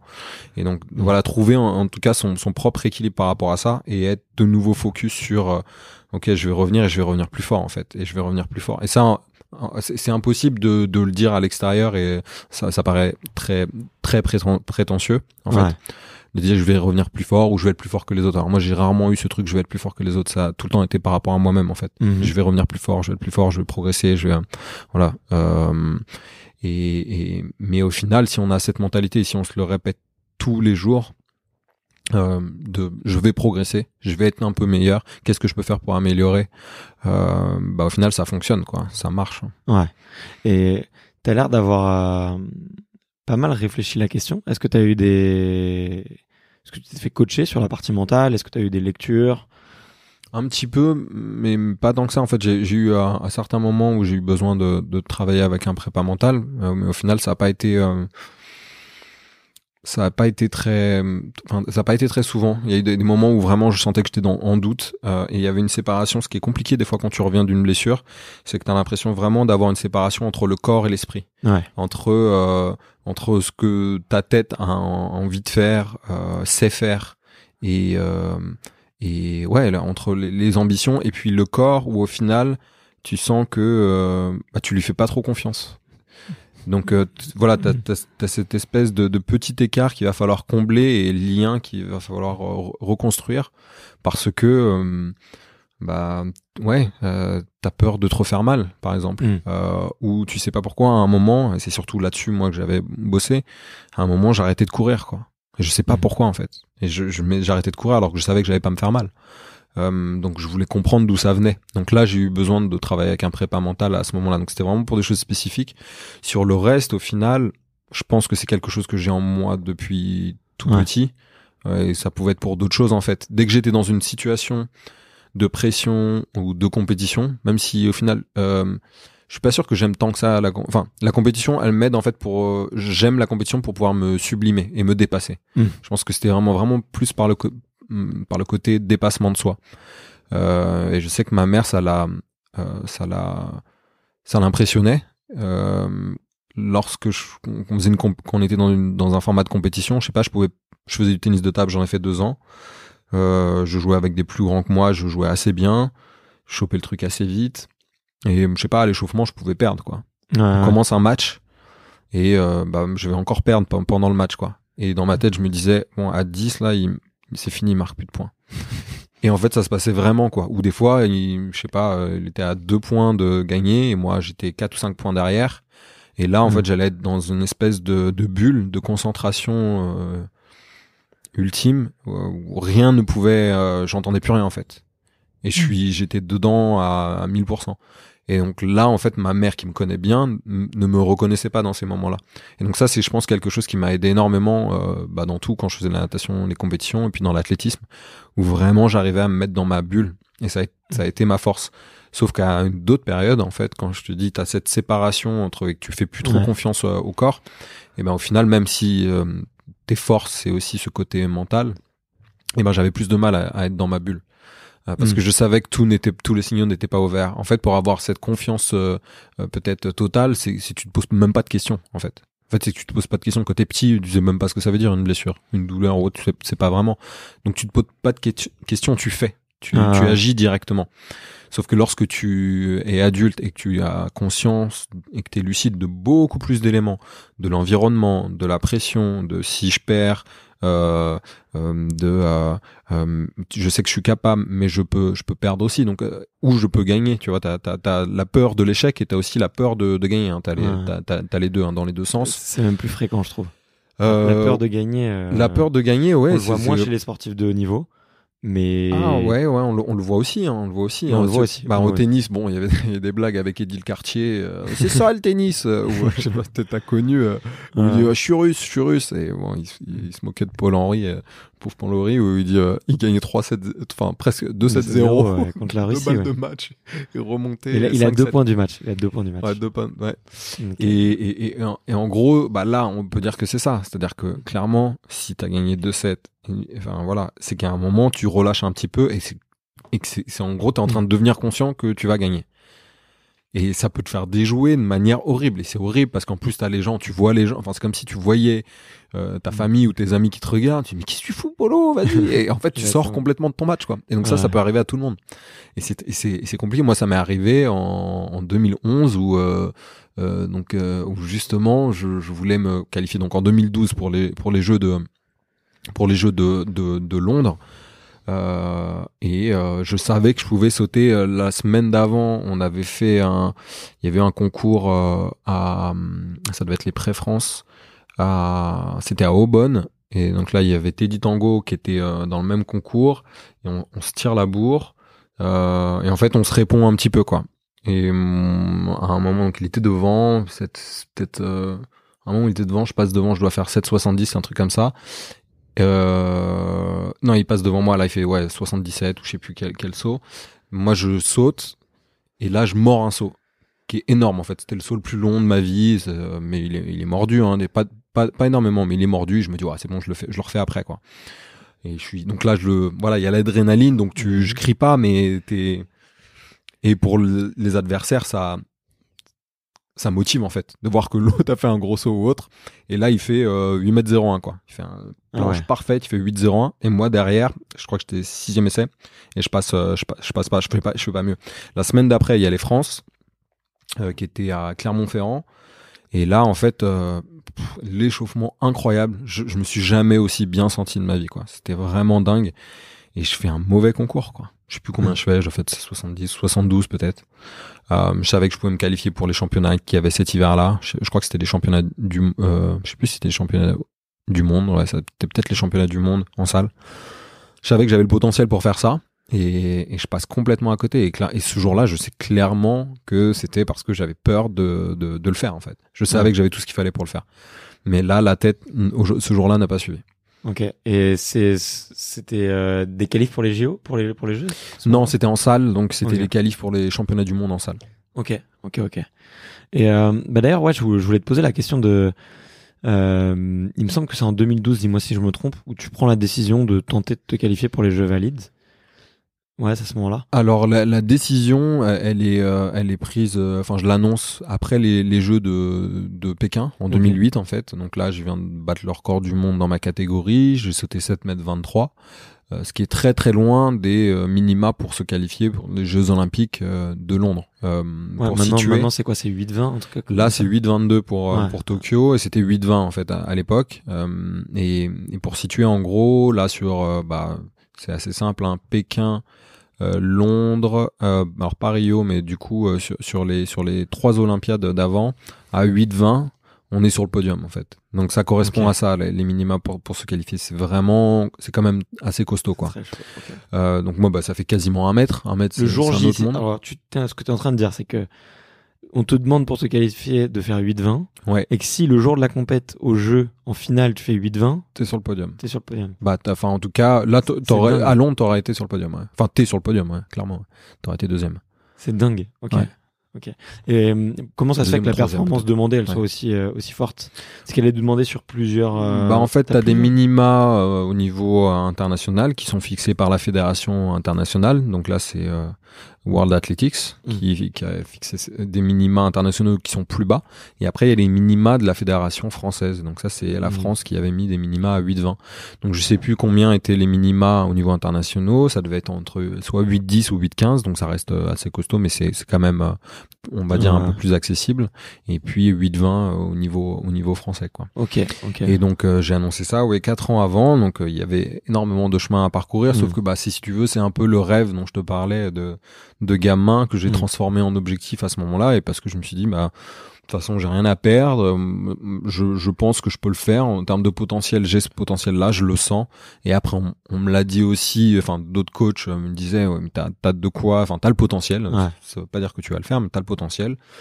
Euh, donc voilà, et puis très rapidement, au final, euh, vu que j'avais plus de problèmes physiques euh, et que tout allait bien, j'étais de nouveau confiant en, mes capacités en mon corps. bah, L'année d'après, à chaque compétition, ça c'est incroyable. hein, c'est la seule année où j'ai eu à chaque compétition, sauf au championnat de France d'ailleurs. J'étais fatigué, euh, mais euh, je battais mon record en fait. Donc c'était juste incroyable. Et j'ai terminé, j'ai dû commencer la saison. Je crois que je commence premier compétition aux interclubs. Je fais 7 mètres 50. C'était 7,23 mon record. Je fais 7,50 direct et je suis là, je suis waouh. 20 Et après, à, et après à chaque fois, mais euh, je, je bats mon record. Je fais 7,75 euh, à la fin de la saison en officiel. Et puis l'année d'après, euh, je fais euh, alors en 2010, bah l'hiver, je fais 7,82 à- en salle à, à Bercy, bah, ce qui est toujours mon record d'ailleurs. Je, pareil, je mords des sauts euh, là à, à plus de 8 mètres. Alors là, c'était pareil, c'était frustrant euh, parce que euh, non, en 2011, ouais, je me suis trompé. 2011, c'était les championnats d'Europe euh, à Paris et en 2010, là, c'était une qualification potentielle pour euh, pour les championnats du monde. L'été en 2010, ouais, je, je fais 7 mètres 91 à ma deuxième compétition alors qu'on était tous fatigués avec un peu trop de vent à Marseille. Et là, on se dit, mais c'est bon, je vais faire les minima pour les pour les championnats d'Europe qui étaient, euh, je crois, je sais plus si c'était 7,95 ou 8,05. C'était peut-être 8,05 qui était euh, donc à Barcelone en 2010. Et en fait, euh, j'ai un de mes sponsors qui vient me filmer à l'entraînement. Après, deux jours après que j'ai sauté 7,91, et je dis ouais non mais là je suis fatigué pour sauter dans le sable et tout.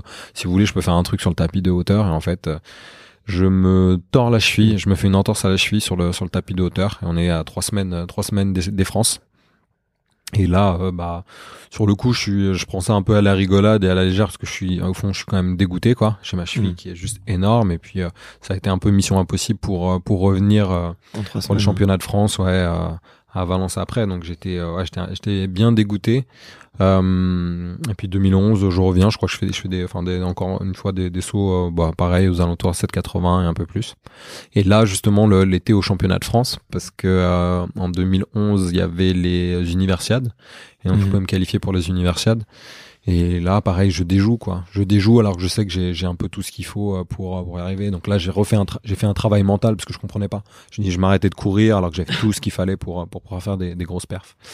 Et en 2012, je reconnais des des problèmes de blessures alors que j'avais plus de blessures. Enfin, j'en ai eu un peu en 2011, mais j'avais quasiment plus de blessures musculaires depuis un moment. Enfin, la la, la cheville, on va dire, c'était un truc euh, un peu Mm. euh, un peu malheureux quoi mais mais c'était pas lié euh, tu vois à, à, à l'entraînement à une enfin voilà c'était pas musculaire quoi. Ok.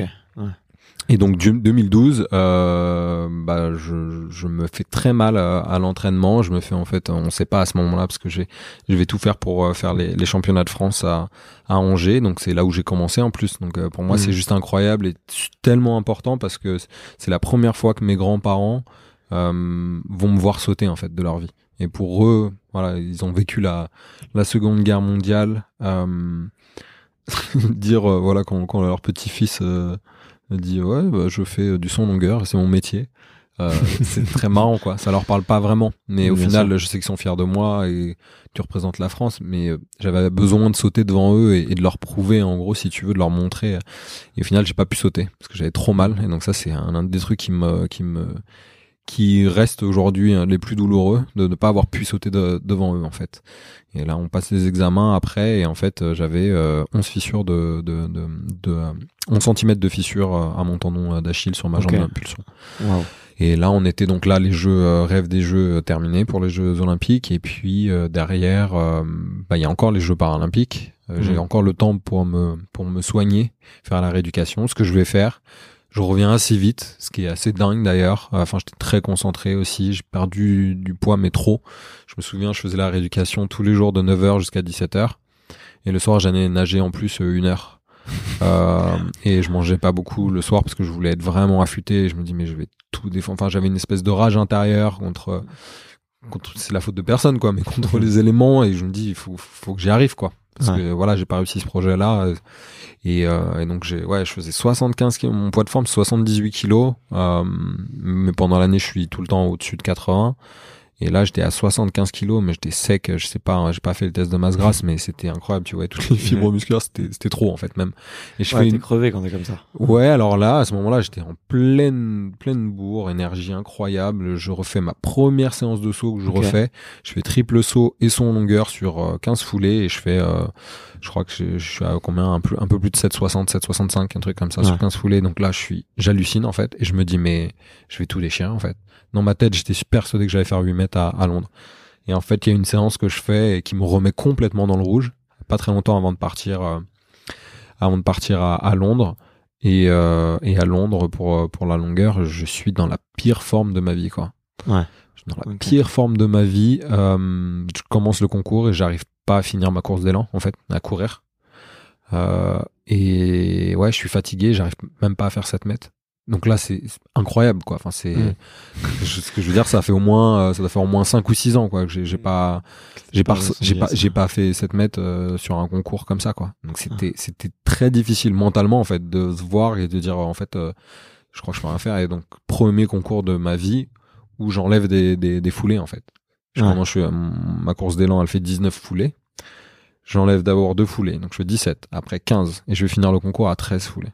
Donc quand je me bats pour la victoire et je perds pour 2 ou 3 cm, 3 euh, je suis sur 13 foulées en fait. Et j'ai failli gagner comme ça. Enfin, on a l'impression que tout le monde se lève, tout le monde a l'impression que je, je, je, suis au-delà, que je gagne sur le dernier essai quoi. Mais je suis sur 13 foulées et c'est que dans la tête quoi.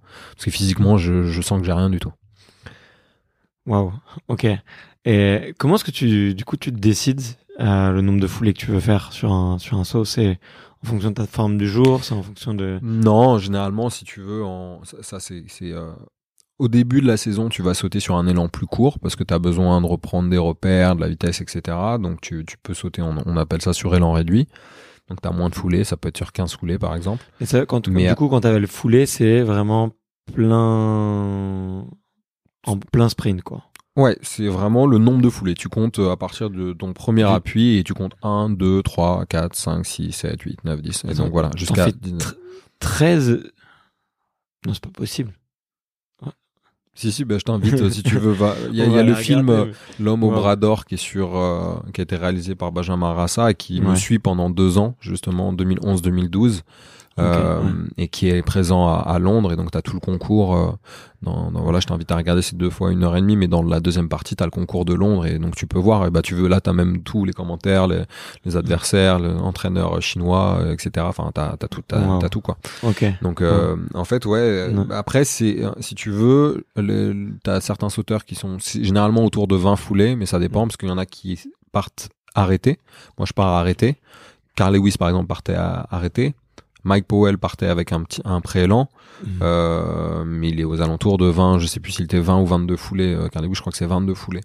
Moi, je suis à 19 euh, foulées quoi, parce que c'est là où en fait moi c'est ma course optimale quoi. Mais je pourrais sauter à 17 et faire des, j'ai fait des fois les concours à 17 et je vais faire quasiment les mêmes performances quoi. Euh, donc ça c'est chaque athlète en fait si tu veux qui a son. Et moi je pars impair parce que je suis plus à l'aise comme ça. J'aime pas partir de, donc voilà c'est impair quoi. Ok, ok, ok. Non, hyper, hyper intéressant, mais je connais, on, on connaît peu, je trouve, le, le saut en longueur, finalement. Euh, on le voit à la télé, mais je trouve qu'il y a plein de, de subtilités techniques qui sont pas forcément expliquées euh, toujours par les ah bah, présentateurs. oui, et oui, bah, d'un côté, d'un côté, c'est d'un côté, c'est assez normal parce qu'au final, le saut en longueur, euh, à part ceux qui, sont spécialisés ou ceux qui s'intéressent à l'athlétisme et au saut en longueur vont essayer mm. de comprendre. Sinon, pour la plupart des gens, c'est pas un truc qui est important dans, dans la vie, quoi. Euh, même si peut-être un jour ça peut être important s'ils doivent s'échapper et ils sont ils sont coursés dans la savane et qu'ils doivent euh, sauter un ruisseau. Par exemple. Mais tu vas pas prendre tes marques et commencer à dire attends tu m'attends attends deux secondes je me règle. je veux 17 foulées là. Ouais, non, mais c'est très, en fait, c'est très subtil. Là, on en parlait avec mon préparateur physique. Là, j'étais à Lyon avec euh, Jérôme Simian et où euh, lui arrive à faire euh, voilà ce qu'il faut faire on va dire techniquement pour sauter pour pour euh, voilà qu'il faudrait faire techniquement pour aller loin sauf qu'il le fait avec peu de vitesse. Il me dit il me dit mais je suis incapable de faire ce que vous faites à pleine vitesse en gros et de pouvoir voilà mettre une impulsion et de s'engager en fait. Donc il y a un côté il me dit mais en gros c'est un truc un peu de barge. Il faut avoir du, du courage quoi alors en fait, quand on est habitué à faire ça depuis tout petit, c'est pas forcément si mm. compliqué, mais il se passe beaucoup de choses au moment de l'impulsion en fait. Au moment d'impulsion, euh, donc on passe de la vitesse, euh, on transforme la vitesse horizontale vers, donc euh, on veut garder le maximum de vitesse horizontale, mais on va mettre un angle et donc on va avoir une vitesse verticale aussi. Et ce qu'il y a, c'est qu'on veut perdre le moins de vitesse possible sur l'impulsion.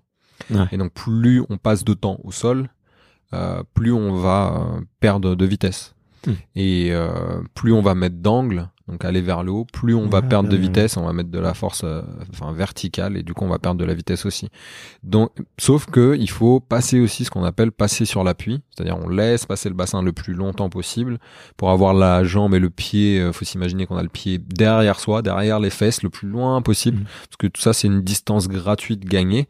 Donc le bassin est loin et là on commence à mmh. décoller. Donc en fait ça fait une belle parabole. Donc ça c'est vraiment c'est de la physique hein, clairement. Euh, sauf que pour faire ça, bah faut le faire le plus rapidement possible puisqu'on a dit il faut pas rester longtemps au sol. Donc c'est ça en fait le paradoxe c'est qu'il faut parcourir beaucoup de distance au niveau du bassin avec le pied qui est encore au sol mais le plus rapidement possible. Donc c'est vraiment en une fraction de seconde et tu parcours déjà et tu gagnes en fait de la distance et tu vas avoir un angle qui va être optimal en fait pour pouvoir aller aller plus loin. Donc oui en fait il se passe beaucoup de choses au niveau technique à ce moment-là et généralement aussi euh, lorsque tu veux sauter, tu as, un réflexe de mettre euh, de l'angle et de descendre un peu trop sur euh, l'avant-dernière foulée et donc de partir vers, vers le haut ou de mettre un peu les épaules en arrière. En mm. fait, tout ça, c'est bloquant. Ça, ça fait un blocage. Donc, en termes de sensation, ce qu'il faut ressentir, c'est sentir que on saute pas, qu'il n'y a pas d'impulsion. C'est-à-dire que le corps est, est fort, on s'est entraîné pour ça, il y a des automatismes. Donc le corps sait faire, mais c'est vraiment de n'avoir la sensation que de passer en fait, ah, de courir, de, rien, euh, quasiment de rien faire quoi. Et mais ça, ça prend des années. Certains peuvent s'entraîner des années et n'arriveront jamais réellement à bien le faire, et puis d'autres arrivent à, le réaliser. Pour moi, j'ai rarement réussi à bien l'exécuter. Euh, malgré toutes les années. Donc c'est c'est oui c'est c'est c'est pas c'est pas évident. Ok. C'est un sport dans lequel il y a il y a beaucoup de frustration. Tu vois, euh, moi je, tous les sports, il, il, peut avoir énormément de frustration. Ouais, il y en a, il y en a dans tous, mais euh, mais certains plus que d'autres, je trouve. Vraiment certains plus que d'autres. Euh, et moi j'ai l'impression en tout cas que c'est un sport dans lequel il peut y avoir beaucoup de frustration parce que justement tu te bats un peu avec toi-même. les éléments sont là ils sont très très importants et le moindre petit détail influence beaucoup la, la, la performance. Et, et, tu l'as dit, tu vois, tu peux complètement sortir de ton saut. Euh, ouais, alors après, bah tout ce qui est, en gros, ça c'est. Euh, alors moi, j'avais pas forcément lu ou étudié. Enfin, d'ailleurs, enfin, je, suis plutôt en train de lire en ce moment euh, les lettres de Sénèque. mais si, mhm. si justement tu t'intéresses à, à, Tim Ferriss, peut-être que tu t'es intéressé aussi au, stoïcisme. Bien sûr, bien sûr. mais sans, sans connaître réellement cette philosophie, en fait, je l'appliquais déjà dans le sens où ce que tu ne peux pas maîtriser euh, bah, il faut que tu l'acceptes en fait. Euh, et donc tu dois te concentrer sur euh, ton champ d'action et, ton domaine de, compétences réellement pour pouvoir t'exprimer au mieux. Et le reste, il faut l'accepter. Donc, bah, moi, je suis né différent. Euh, je, le considère pas comme un handicap, sauf que bah, le regard des autres ou l'environnement à différents moments de ta vie te fait, voilà, te montre que tu es différent et te montre que du coup, tu n'appartiens pas à ce qu'on pourrait appeler une norme, qui est complètement stupide, hein, parce que la norme ne veut rien dire. Mais donc du coup j'ai dû accepter tout ça. Je pouvais pas lutter contre ça. Je vais pas avoir, j'ai jamais eu la haine contre les gens qui me regardaient. Je dis bon bah oui c'est ok. Je j'essaie de, de me mettre à leur place et de comprendre. Donc et après, lorsque j'ai eu des blessures, ça a été la même chose. Ça a été le même mécanisme. C'est-à-dire quand j'ai eu pendant trois ans et demi euh, mal au dos et à me dire euh, je progresse pas et je vais peut-être arrêter, bah, c'était ok. Dire qu'est-ce qui est en mon pouvoir? Qu'est-ce que je peux faire comme soin? Qu'est-ce que je peux faire comme prévention? Qu'est-ce que je peux faire pour avoir moins mal et pour améliorer la situation et pour toujours m'entraîner euh, et puis pour adapter un truc par rapport à moi quoi. Et le reste, mais faut que je l'accepte. Ok, les autres qui continuent à progresser, qui avaient mon âge, qui sont plus forts que moi maintenant, je l'accepte. Euh, tout ça, c'est pas c'est pas dans en mon pouvoir. Donc là, c'est exactement la même chose lorsque tu te retrouves dans une compétition. Ça peut être les jeux. Là, je vais te reprendre l'exemple euh, des jeux à Londres parce que euh, là, pour la première fois de ma vie, euh, à, à, à l'opposé de quatre ans avant à Pékin où aucun membre de ma famille n'était présent, il pouvait pas pas venir, c'était ça faisait ça faisait trop loin. Euh, là, toute ma famille était présente, mes amis étaient présents. Euh, le stade euh, est archi y a 80 000 spectateurs. j'ai les sponsors, j'ai du monde qui me, qui me, qui me suit, qui me soutient. j'ai plein de gens qui m'ont accompagné. Je, je, voilà, je dis souvent, je suis voilà le, un peu le capitaine du bateau. Je suis à la barre, mais il y a, y a, du monde en fait dans le bateau. Je suis pas tout seul. Ouais, C'est juste que tu me vois, je suis la partie émergée en fait. Mm. bah, au final, là, tu vois le regard, de, tu peux voir le regard de, de euh, des personnes de ton entourage, de tes amis, etc. Euh, soit inquiet, soit dans le doute. Euh, bon, le public, euh, tu les connais pas, donc c'est pas très, c'est pas très important, mais tu as cette pression extérieure. Tu peux avoir le vent où tu dis bah le vent il va être de face, alors qu'à un moment tu dis bah non, il a été de, dos par exemple pour tout le monde. Il y a le fait que tu dis attends, je comprends pas. là, il y a deux semaines, je faisais des trucs de dingue. là aujourd'hui, je suis dans la pire forme de ma vie en fait, tu peux pas te poser toutes ces questions-là. Mmh. En fait, là, tu es dans l'action, tu es dans le moment présent.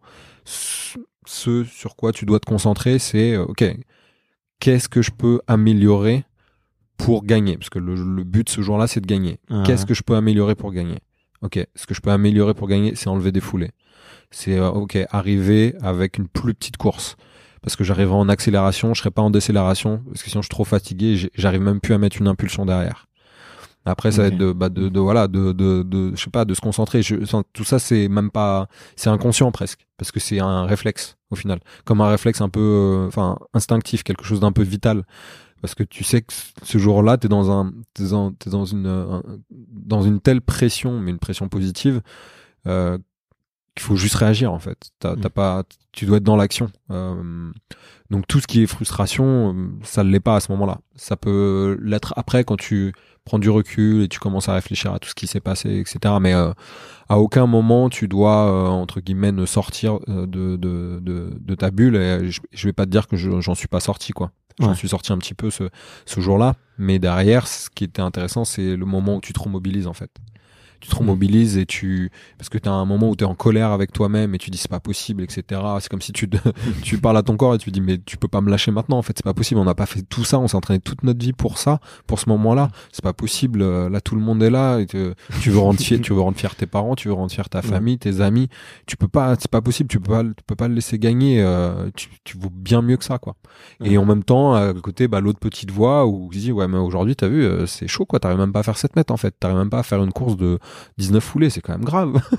donc tu vois, il y, a tout ça à gérer, mais ça en fait tu l'écoutes même pas quoi. Après très rapidement, c'est euh, et donc ça c'est aussi un peu la, la, la résilience et, euh, et, tout de suite être euh, être dans, dans le rebond et dans la réaction. Ok, ok, hyper intéressant en tout cas d'avoir ton point de vue, ton point de vue là-dessus. Euh, l'heure tourne et je vais me faire, je vais me faire gronder par ma femme si, si j'entre trop tard et, j'ai pas envie de te, te, prendre trop de temps non plus, même si je passe un, un super moment. Euh, je voulais te, te poser une question sur une prise de parole que tu avais eue récemment. Euh, il me semble que c'était en mars sur euh, suite à l'annulation, euh, report pardon, l'annonce du report des, des jeux. Euh, T'as as passé un coup de gueule sur le fait qu'on n'avait pas du tout parlé des, des Jeux paralympiques. Euh, et je voulais, je voulais savoir un petit peu euh, pourquoi ce coup de gueule à ce moment-là déjà, et, et peut-être est-ce que est-ce que c'était, euh, tu vois, on peut, on peut avoir l'impression que le, le, mouvement paralympique va de mieux en mieux en France, en tout cas qu'il y a des choses qui sont faites. Les choses sont pas parfaites. Je pense qu'elles le seront peut-être jamais, mais en tout cas elles, avancent. Et, du coup, je voulais, je me suis posé la question en fait, est-ce que finalement ça c'est que du, de l'image et, et, les choses avancent pas tant qu'on le dit. Euh, et du coup, je voulais savoir un peu, euh, ouais, qu'est-ce qui, qu'est-ce qui s'est passé euh, pour que tu pourquoi tu as envie de, de, réagir sur ce, sur ce sujet-là et peut-être tu peux rappeler un peu de contexte aussi. Ouais, complètement. bah, le contexte, on est pendant le, le, confinement, donc on est un peu plus, on, on, on devait être en peut-être en ouais, fin mars, début avril. Euh, on vient juste d'avoir l'annonce euh, du report des, des, Jeux olympiques et paralympiques. Euh, moi, je suis à Dubaï à ce moment-là parce que j'étais parti tout seul. C'était très bizarre d'ailleurs pour tenter de continuer à m'entraîner euh, parce qu'il n'y avait pas encore la question de report à ce moment-là. Et je suivais les médias un petit peu étrangers aussi. Hein. Je suivais Mm. voilà CNN, je regardais en France, je regardais aussi au, au Japon. Et, et à chaque fois, ils parlaient des Jeux olympiques et paralympiques, sans forcément mettre un gros accent sur sur les paralympiques clairement on n'est pas dans un contexte c'est pas la priorité quoi le sport la culture enfin tout, tout le reste quoi euh, voilà la, la, santé est bien plus importante donc euh, Mm. et c'était attendu quelque part que les jeux soient reportés c'est tr- c'était très bien en fait ce qui m'a dérangé c'est pas ça c'est que j'ai reçu euh, un message euh, d'une amie sur Instagram qui me mettait un post de l'équipe donc euh, sur le compte Instagram de l'équipe où il y avait les dates des en fait il y avait report des jeux il y a marqué report des Jeux en, deux, en, en fin 2020 de Tokyo quoi. Il y a Mhm. marqué Jeux de Tokyo, il n'y a pas marqué Jeux Olympiques. À la rigueur, il y aurait eu juste Jeux Olympiques, j'aurais compris. Et puis c'est souvent que les médias en France en fait on parlait que des Jeux Olympiques, ils vont oublier en fait les Jeux Paralympiques, ils vont pas en Mhm. parler du tout. Euh, et donc là, ça m'a énervé en fait. Ça m'a énervé parce que je me suis dit bon, euh, clairement c'est pas la priorité le, le, le, sport, mais vous en parlez en fait, vous continuez à en parler, ce qui est normal aussi parce que c'est votre travail. Sauf que là en fait je me dis mais ils font pas bien leur travail quoi. Euh, mmh. Là en fait il y a juste à dire euh, les jeux et à mettre les dates des Jeux Olympiques et des Jeux Paralympiques. C'est pas compliqué en fait. Ouais. Et donc symboliquement pour moi c'était trop fort. Ça voulait dire tellement de choses derrière. Parce que je suis là depuis un moment à haut niveau je vois l'évolution justement. Et ça évolue. France Télé par exemple diffuse en direct depuis 2014 donc il y a les jeux euh, Mhm. d'hiver euh, et il y a eu pour les jeux d'été la première fois où il y a eu du direct réellement c'est à Rio en 2016 donc c'est vraiment il y a Mhm. pas longtemps. Donc ça évolue mais on était on est et on était très en retard à ce niveau là et je réagis, euh, tout ça. Voilà, le contexte, c'est aussi qu'on a eu les championnats du monde à Dubaï, justement, en novembre l'année dernière, qui est le premier événement euh, mondial après les Jeux paralympiques. Ouais. Et il y avait zéro journaliste français présent. En équivalent, il y avait euh, quasiment 100 journalistes japonais. Il y avait des diffusions dans, en direct dans plus de 53 pays de l'Afrique subsaharienne et je sais plus combien de pays dans le monde. C'est-à-dire qu'à chaque fois, en fait, à chaque championnat du monde, à chaque jeu, euh, le, le, le, le, la vente des droits euh, pour les jeux, pour les championnats du monde et le nombre de journalistes augmente pour tous les pays. Et là, en France, en fait, il y a personne. Donc, euh, donc déjà, il y avait ce truc-là. En fait, je me dis, mais attends, on est et donc j'avais déjà dit euh, ça au moment des au moment des championnats du monde parce que moi ça me, je, trouvais ça scandaleux en fait. Je me dis mais attendez on a les jeux en, deux- en 2024 là on est à moins de 5 ans en fait des jeux de Mm. 2024 Euh, je suis un des en- des nombreux ambassadeurs voilà qui ont été pour la candidature et euh, on est toujours avec euh, Paris 2024 euh, bah en fait euh, je dois et on doit être garant de euh, bah en fait dire euh, là ça va pas en fait vous déconnez les gars Euh, enfin les gars, les filles, euh, et en tout cas euh, les ceux qui dirigent les, les rédactions, les chaînes. et je peux comprendre tous les, toutes les problématiques, les contextes, mais à des moments où euh, voilà des chaînes privées, aussi comme l'équipe qui, euh, quand je vois des fléchettes ou, euh, ou, du snooker ou, ou de la pétanque en fait sur l'équipe. Les, droits pour les championnats du monde, je pense pas qu'ils étaient très chers. Je me demande même si c'était pas, enfin il y a des choses, ça peut pas être, enfin c'est pas, c'est pas, c'est pas cher. En fait, ça m'énerve. À un moment, je me dis, mais c'est aussi votre rôle en fait de de faire ça. Donc, Mm. euh, et je sais en même temps que je dis tout le monde, mais que ce soit les marques ou les médias, beaucoup vont se réveiller euh, un an avant ou peut-être deux ans avant, mais un an avant. Mm. Donc après, parce Mm. qu'on a la Coupe du Monde en France de rugby, donc sûrement un, un an avant. Sur ah, en fait, c'est qui les athlètes euh, paralympiques euh, phares ou euh, ben on les connaît pas. Bah oui, pourquoi on les connaît pas? On n'a pas de cette culture en France. D'accord, je suis je suis je suis, je suis d'accord avec ça. Il y a pas de problème. Je suis pas en train de culpabiliser les gens. Mais à un moment, c'est juste de la curiosité, c'est de s'intéresser et de se dire, euh, c'est des femmes et des hommes en fait qui s'entraînent, qui représentent leur pays. Euh, les Jeux paralympiques, c'est assez respectable, je pense quand même. Mm. Euh, c'est le c'est le deuxième événement. Enfin, pour moi, je, je le mettrais avec les Jeux olympiques parce que justement, il n'y a pas de différence. Mais ce serait bien qu'un jour euh, la flamme ne s'éteigne pas entre les deux, Mm. Parce que symboliquement, ça représenterait pas mal de choses.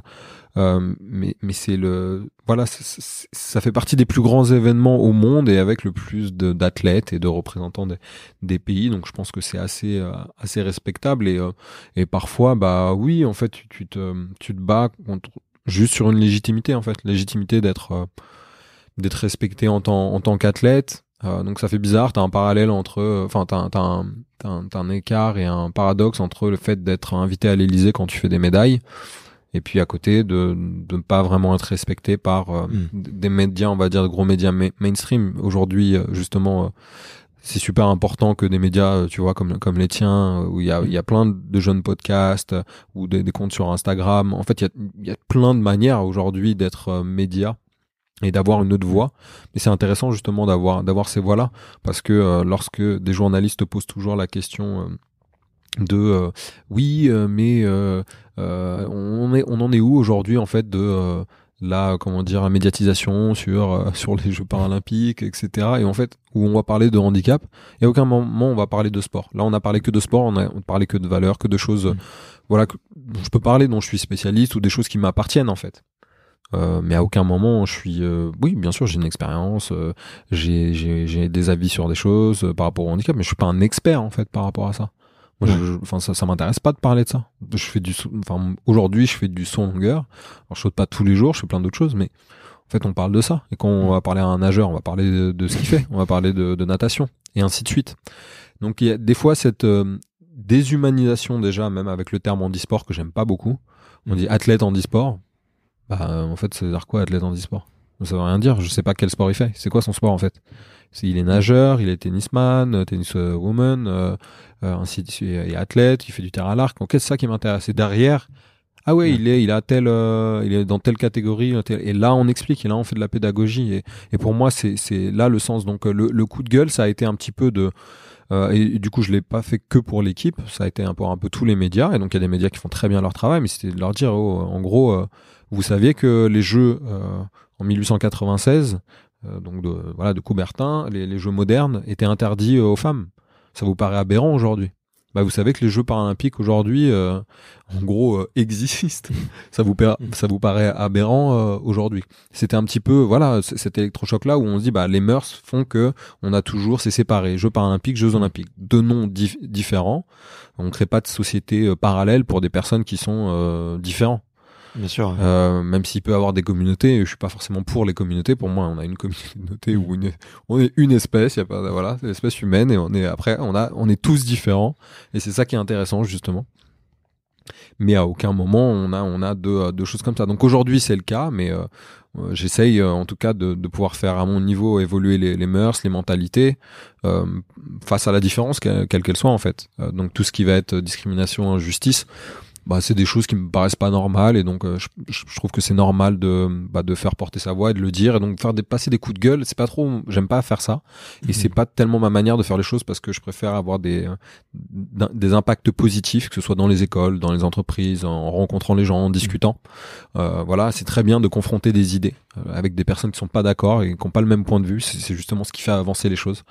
Sinon c'est trop triste et justement on, on, on- crée, on, devient un petit peu en marge si on n'est qu'avec des personnes qui pensent exactement la même chose que nous et où on est d'accord sur tout. Bah non, en fait, c'est pas, c'est- pas ça. Peut-être c'est rassurant. En fait, tu dis tu appartiens à un groupe, c'est rassurant. Mais euh, entre guillemets, c'est pas ça la vie, quoi. Ouais, c'est vrai. C'est pas ça qui change le monde, ça c'est clair, c'est clair. Euh, bah écoute, ouais, merci pour euh, pour cette petite précision euh, et, et et effectivement, je pense que c'est hyper important que qu'on essaye, enfin en tout cas, euh, les gens qui ont un petit peu de, pouvoir médiatique, en tout cas qu'ils essayent de faire avancer les choses dans le bon sens et de faire attention sur des sur euh, sur sur plein de sujets en fait, et de faire attention parce que bah, quand t'as une euh, même une micro communauté, euh, tu, peux influencer un peu les gens et tu peux tu peux choisir dans quel sens tu veux les influencer et, c'est important de le le faire avec euh, ses valeurs et, de respecter, euh, je pense, euh, euh, je sais pas comment dire, mais ouais, de créer la, la, la future version du monde quoi, parce qu'aujourd'hui le monde il est pas il est pas tout rose partout et il y a plein de belles choses à faire et, et c'est mieux de faire euh, toujours un peu mieux et de s'améliorer. Euh, et, et, et là-dessus, est-ce que euh, c'est quoi tes, tes, prochains projets? Qu'est-ce que qu'est-ce que tu prépares là actuellement? Euh, euh, Du coup, est-ce que le, le le le Covid et le confinement t'ont fait un petit peu revoir tes plans Euh, Qu'est-ce qui qu'est-ce qui te donne envie là pour les pour les prochaines années Alors, bah, alors, je suis toujours en carrière. Mon objectif, clairement, c'est euh, d'aller gagner à Tokyo. Euh, Mm. Donc, j'ai euh, une médaille d'or, deux médailles d'argent et deux médailles de bronze euh, aux Jeux paralympiques. L'objectif, c'est vraiment d'aller d'aller chercher une, une autre médaille d'or et euh, et voilà d'être à mon niveau et, je- et, et, et je- et je pense réellement que je peux sauter plus de 8 mètres là, euh, parce que euh, euh, là tout se passe bien, j'ai pas de problème physique et je progresse très bien, on travaille très bien avec mon prépa physique et, mon entraîneur. donc voilà, ça c'est l'objectif terminer ma carrière à, à Paris. Okay. c'est l'objectif également.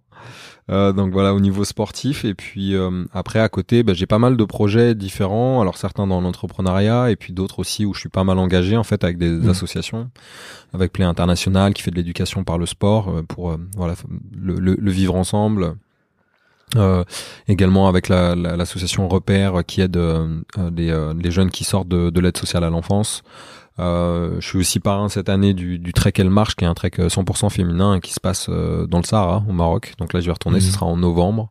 Je vais aller faire une étape et les encourager en fait avec elle. Et il y a une action solidaire aussi où là on, on, a planté, on a planté. Alors là, je sais pas ce qu'on fera, mais peut-être qu'on continuera à planter des, des palmiers dattiers, mais aussi à, à, construire des maisons, etc. dans un dans un village. Donc en fait, donc il y a tout un pan de de, de, de, de toute une partie où j'essaie réellement de pouvoir donner, euh, redonner, euh, m'engager, euh, pouvoir euh, faire en sorte que d'autres personnes s'engagent aussi, et aider pour le développement, bah ouais, de, alors soit dans d'autres pays, mais même enfin en France quoi, parce que je pense que c'est essentiel en fait de pouvoir soit avoir des personnes qui, qui nous inspirent, soit de pouvoir redonner et voilà de réellement Oui, de, de, de s'entraider, quoi, d'avoir de la solidarité, parce que là, on en a beaucoup parlé pendant pendant le confinement de solidarité, parce qu'on en avait besoin en fait.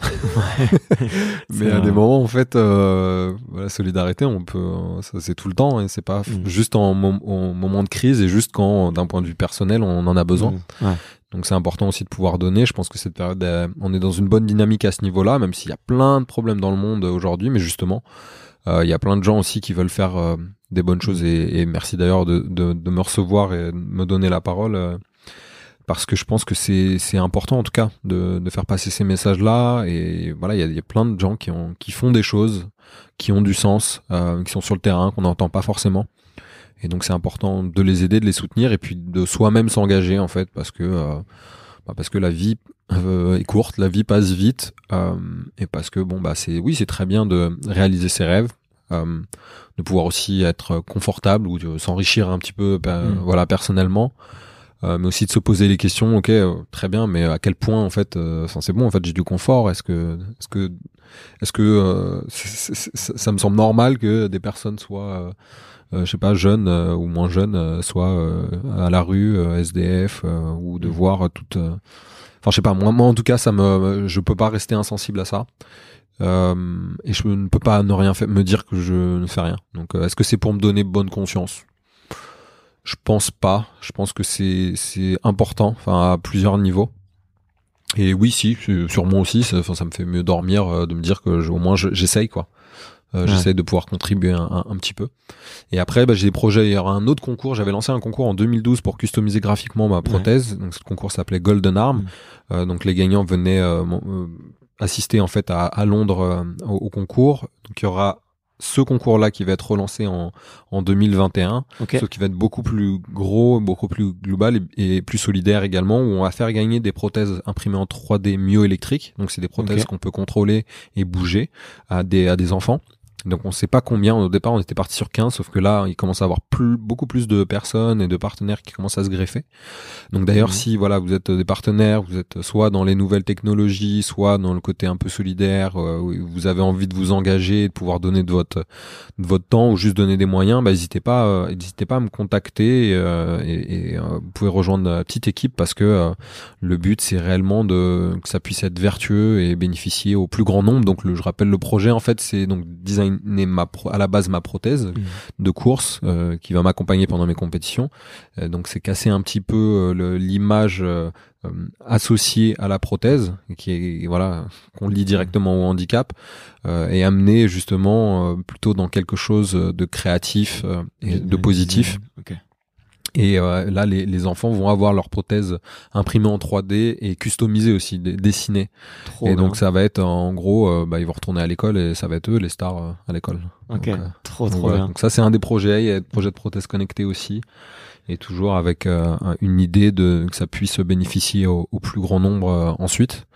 Euh, voilà. Et puis projet musique, là je vais partir, je vais faire une résidence de 10 jours, c'est mes de vacances entre guillemets, où je vais m'isoler au milieu de la nature et faire que de la musique pour pour préparer un album pour l'année prochaine. Je vais sortir, je pense, deux titres à la fin de l'année, puis un album l'année prochaine, donc le, le, sous le nom Jerry Hath. Donc j'avais sorti un EP en 2017 et voilà, je vais continuer continuer à bosser là-dessus. Trop, trop cool. Bah, j'avais vu effectivement que tu enregistré un peu de musique en ce moment, donc euh, j'ai hâte de, j'ai hâte d'entendre ça. Euh, tu te vois comment dans 10 ans? Hmm. Je me vois comment dans 10 ans Tu veux dire physiquement ou euh, j'espère pas avec des cheveux blancs? Je sais que j'aurai des cheveux encore. Euh, je me vois comment dans 10 ans je, je sais pas trop, engagé dans, dans voilà. Euh, enfin, je, me vois, bah, j'espère avec une famille, avec une famille engagée dans dans dans des projets. Alors autant euh, dans une partie dans mes rêves toujours, parce que c'est mm. important. Enfin, tu vois, la, la, musique, ça peut être un peu ça. Euh, c'est essentiel pour moi de rêver. À chaque fois, je, quand je suis dans les mm. écoles et, je, pose des questions aux gamins, et je leur demande c'est quoi leur rêve en fait. Euh, vraiment, parce que je me dis, et il y en a certains, ils osent pas ou autre, mais ils peuvent en dire. Et, en fait, c'est impressionnant comme c'est déjà précis où euh, leur personnalité est déjà affirmée, c'est-à-dire tous n'ont pas le même rêve. Alors quand on va en maternelle, ils peuvent copier un peu les uns sur les autres, mais en primaire déjà, c'est beaucoup moins le cas.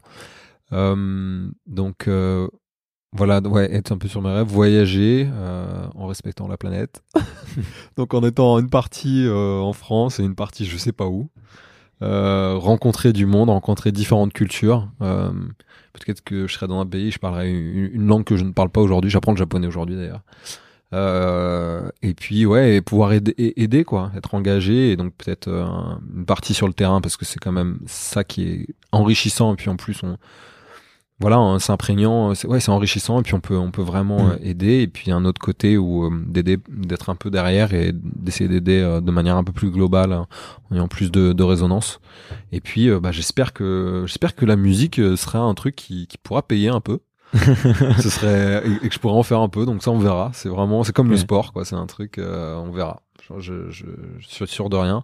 Et puis sûrement plein d'autres projets d'entrepreneurs en parallèle à côté ou voilà, euh, selon les affinités, euh, différentes mm. personnes, euh, un petit peu ce que je fais aujourd'hui. Là, j'en parle pas trop parce que c'est pas, c'est pas encore lancé, mais mais voilà. Enfin. Ok. Plein de bonnes surprises pour la suite. Ouais, des, surprises et puis ouais, croquer la vie à, à plein dedans, quoi. Ok, c'est ce qu'il faut.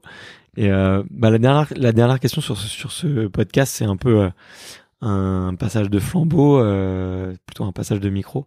Euh, Qu'est-ce que tu, quelle est la, la prochaine personne, le prochain athlète que tu me que tu me recommandes d'aller interviewer? Ah ouais, c'est compliqué ça. Ah, tu peux m'en dire plein. Tu peux me dire plein de noms euh, de, de, gens sympas. Ça peut être euh, des, des athlètes paralympiques, pas paralympiques, euh, tout tout ce que tu veux. Des hommes, des femmes. alors, tu as alors Sarah Ramoun, tu l'as déjà faite peut-être?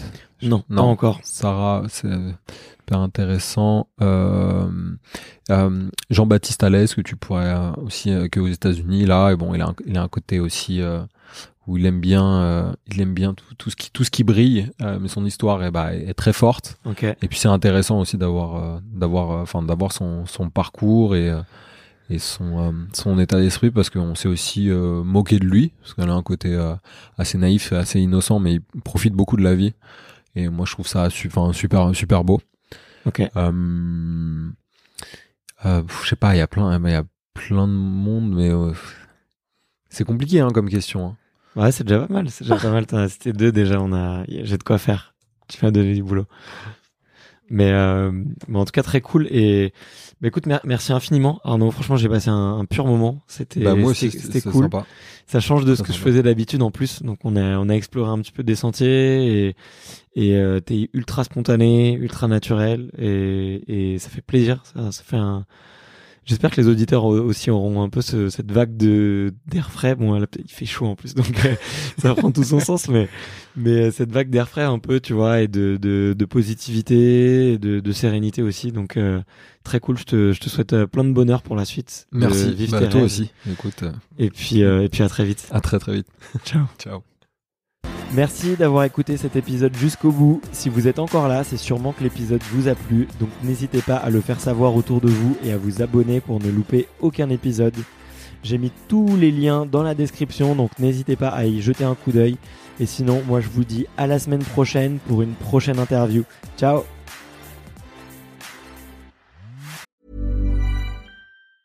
Planning for your next trip? Elevate your travel style with Quince. Quince has all the jet setting essentials you'll want for your next getaway, like European linen, premium luggage options, buttery soft Italian leather bags, and so much more. And it's all priced at 50 to 80% less than similar brands. Plus, Quince only works with factories that use safe and ethical manufacturing practices. Pack your bags with high-quality essentials you'll be wearing for vacations to come with Quince. Go to quince.com slash trip for free shipping and 365-day returns.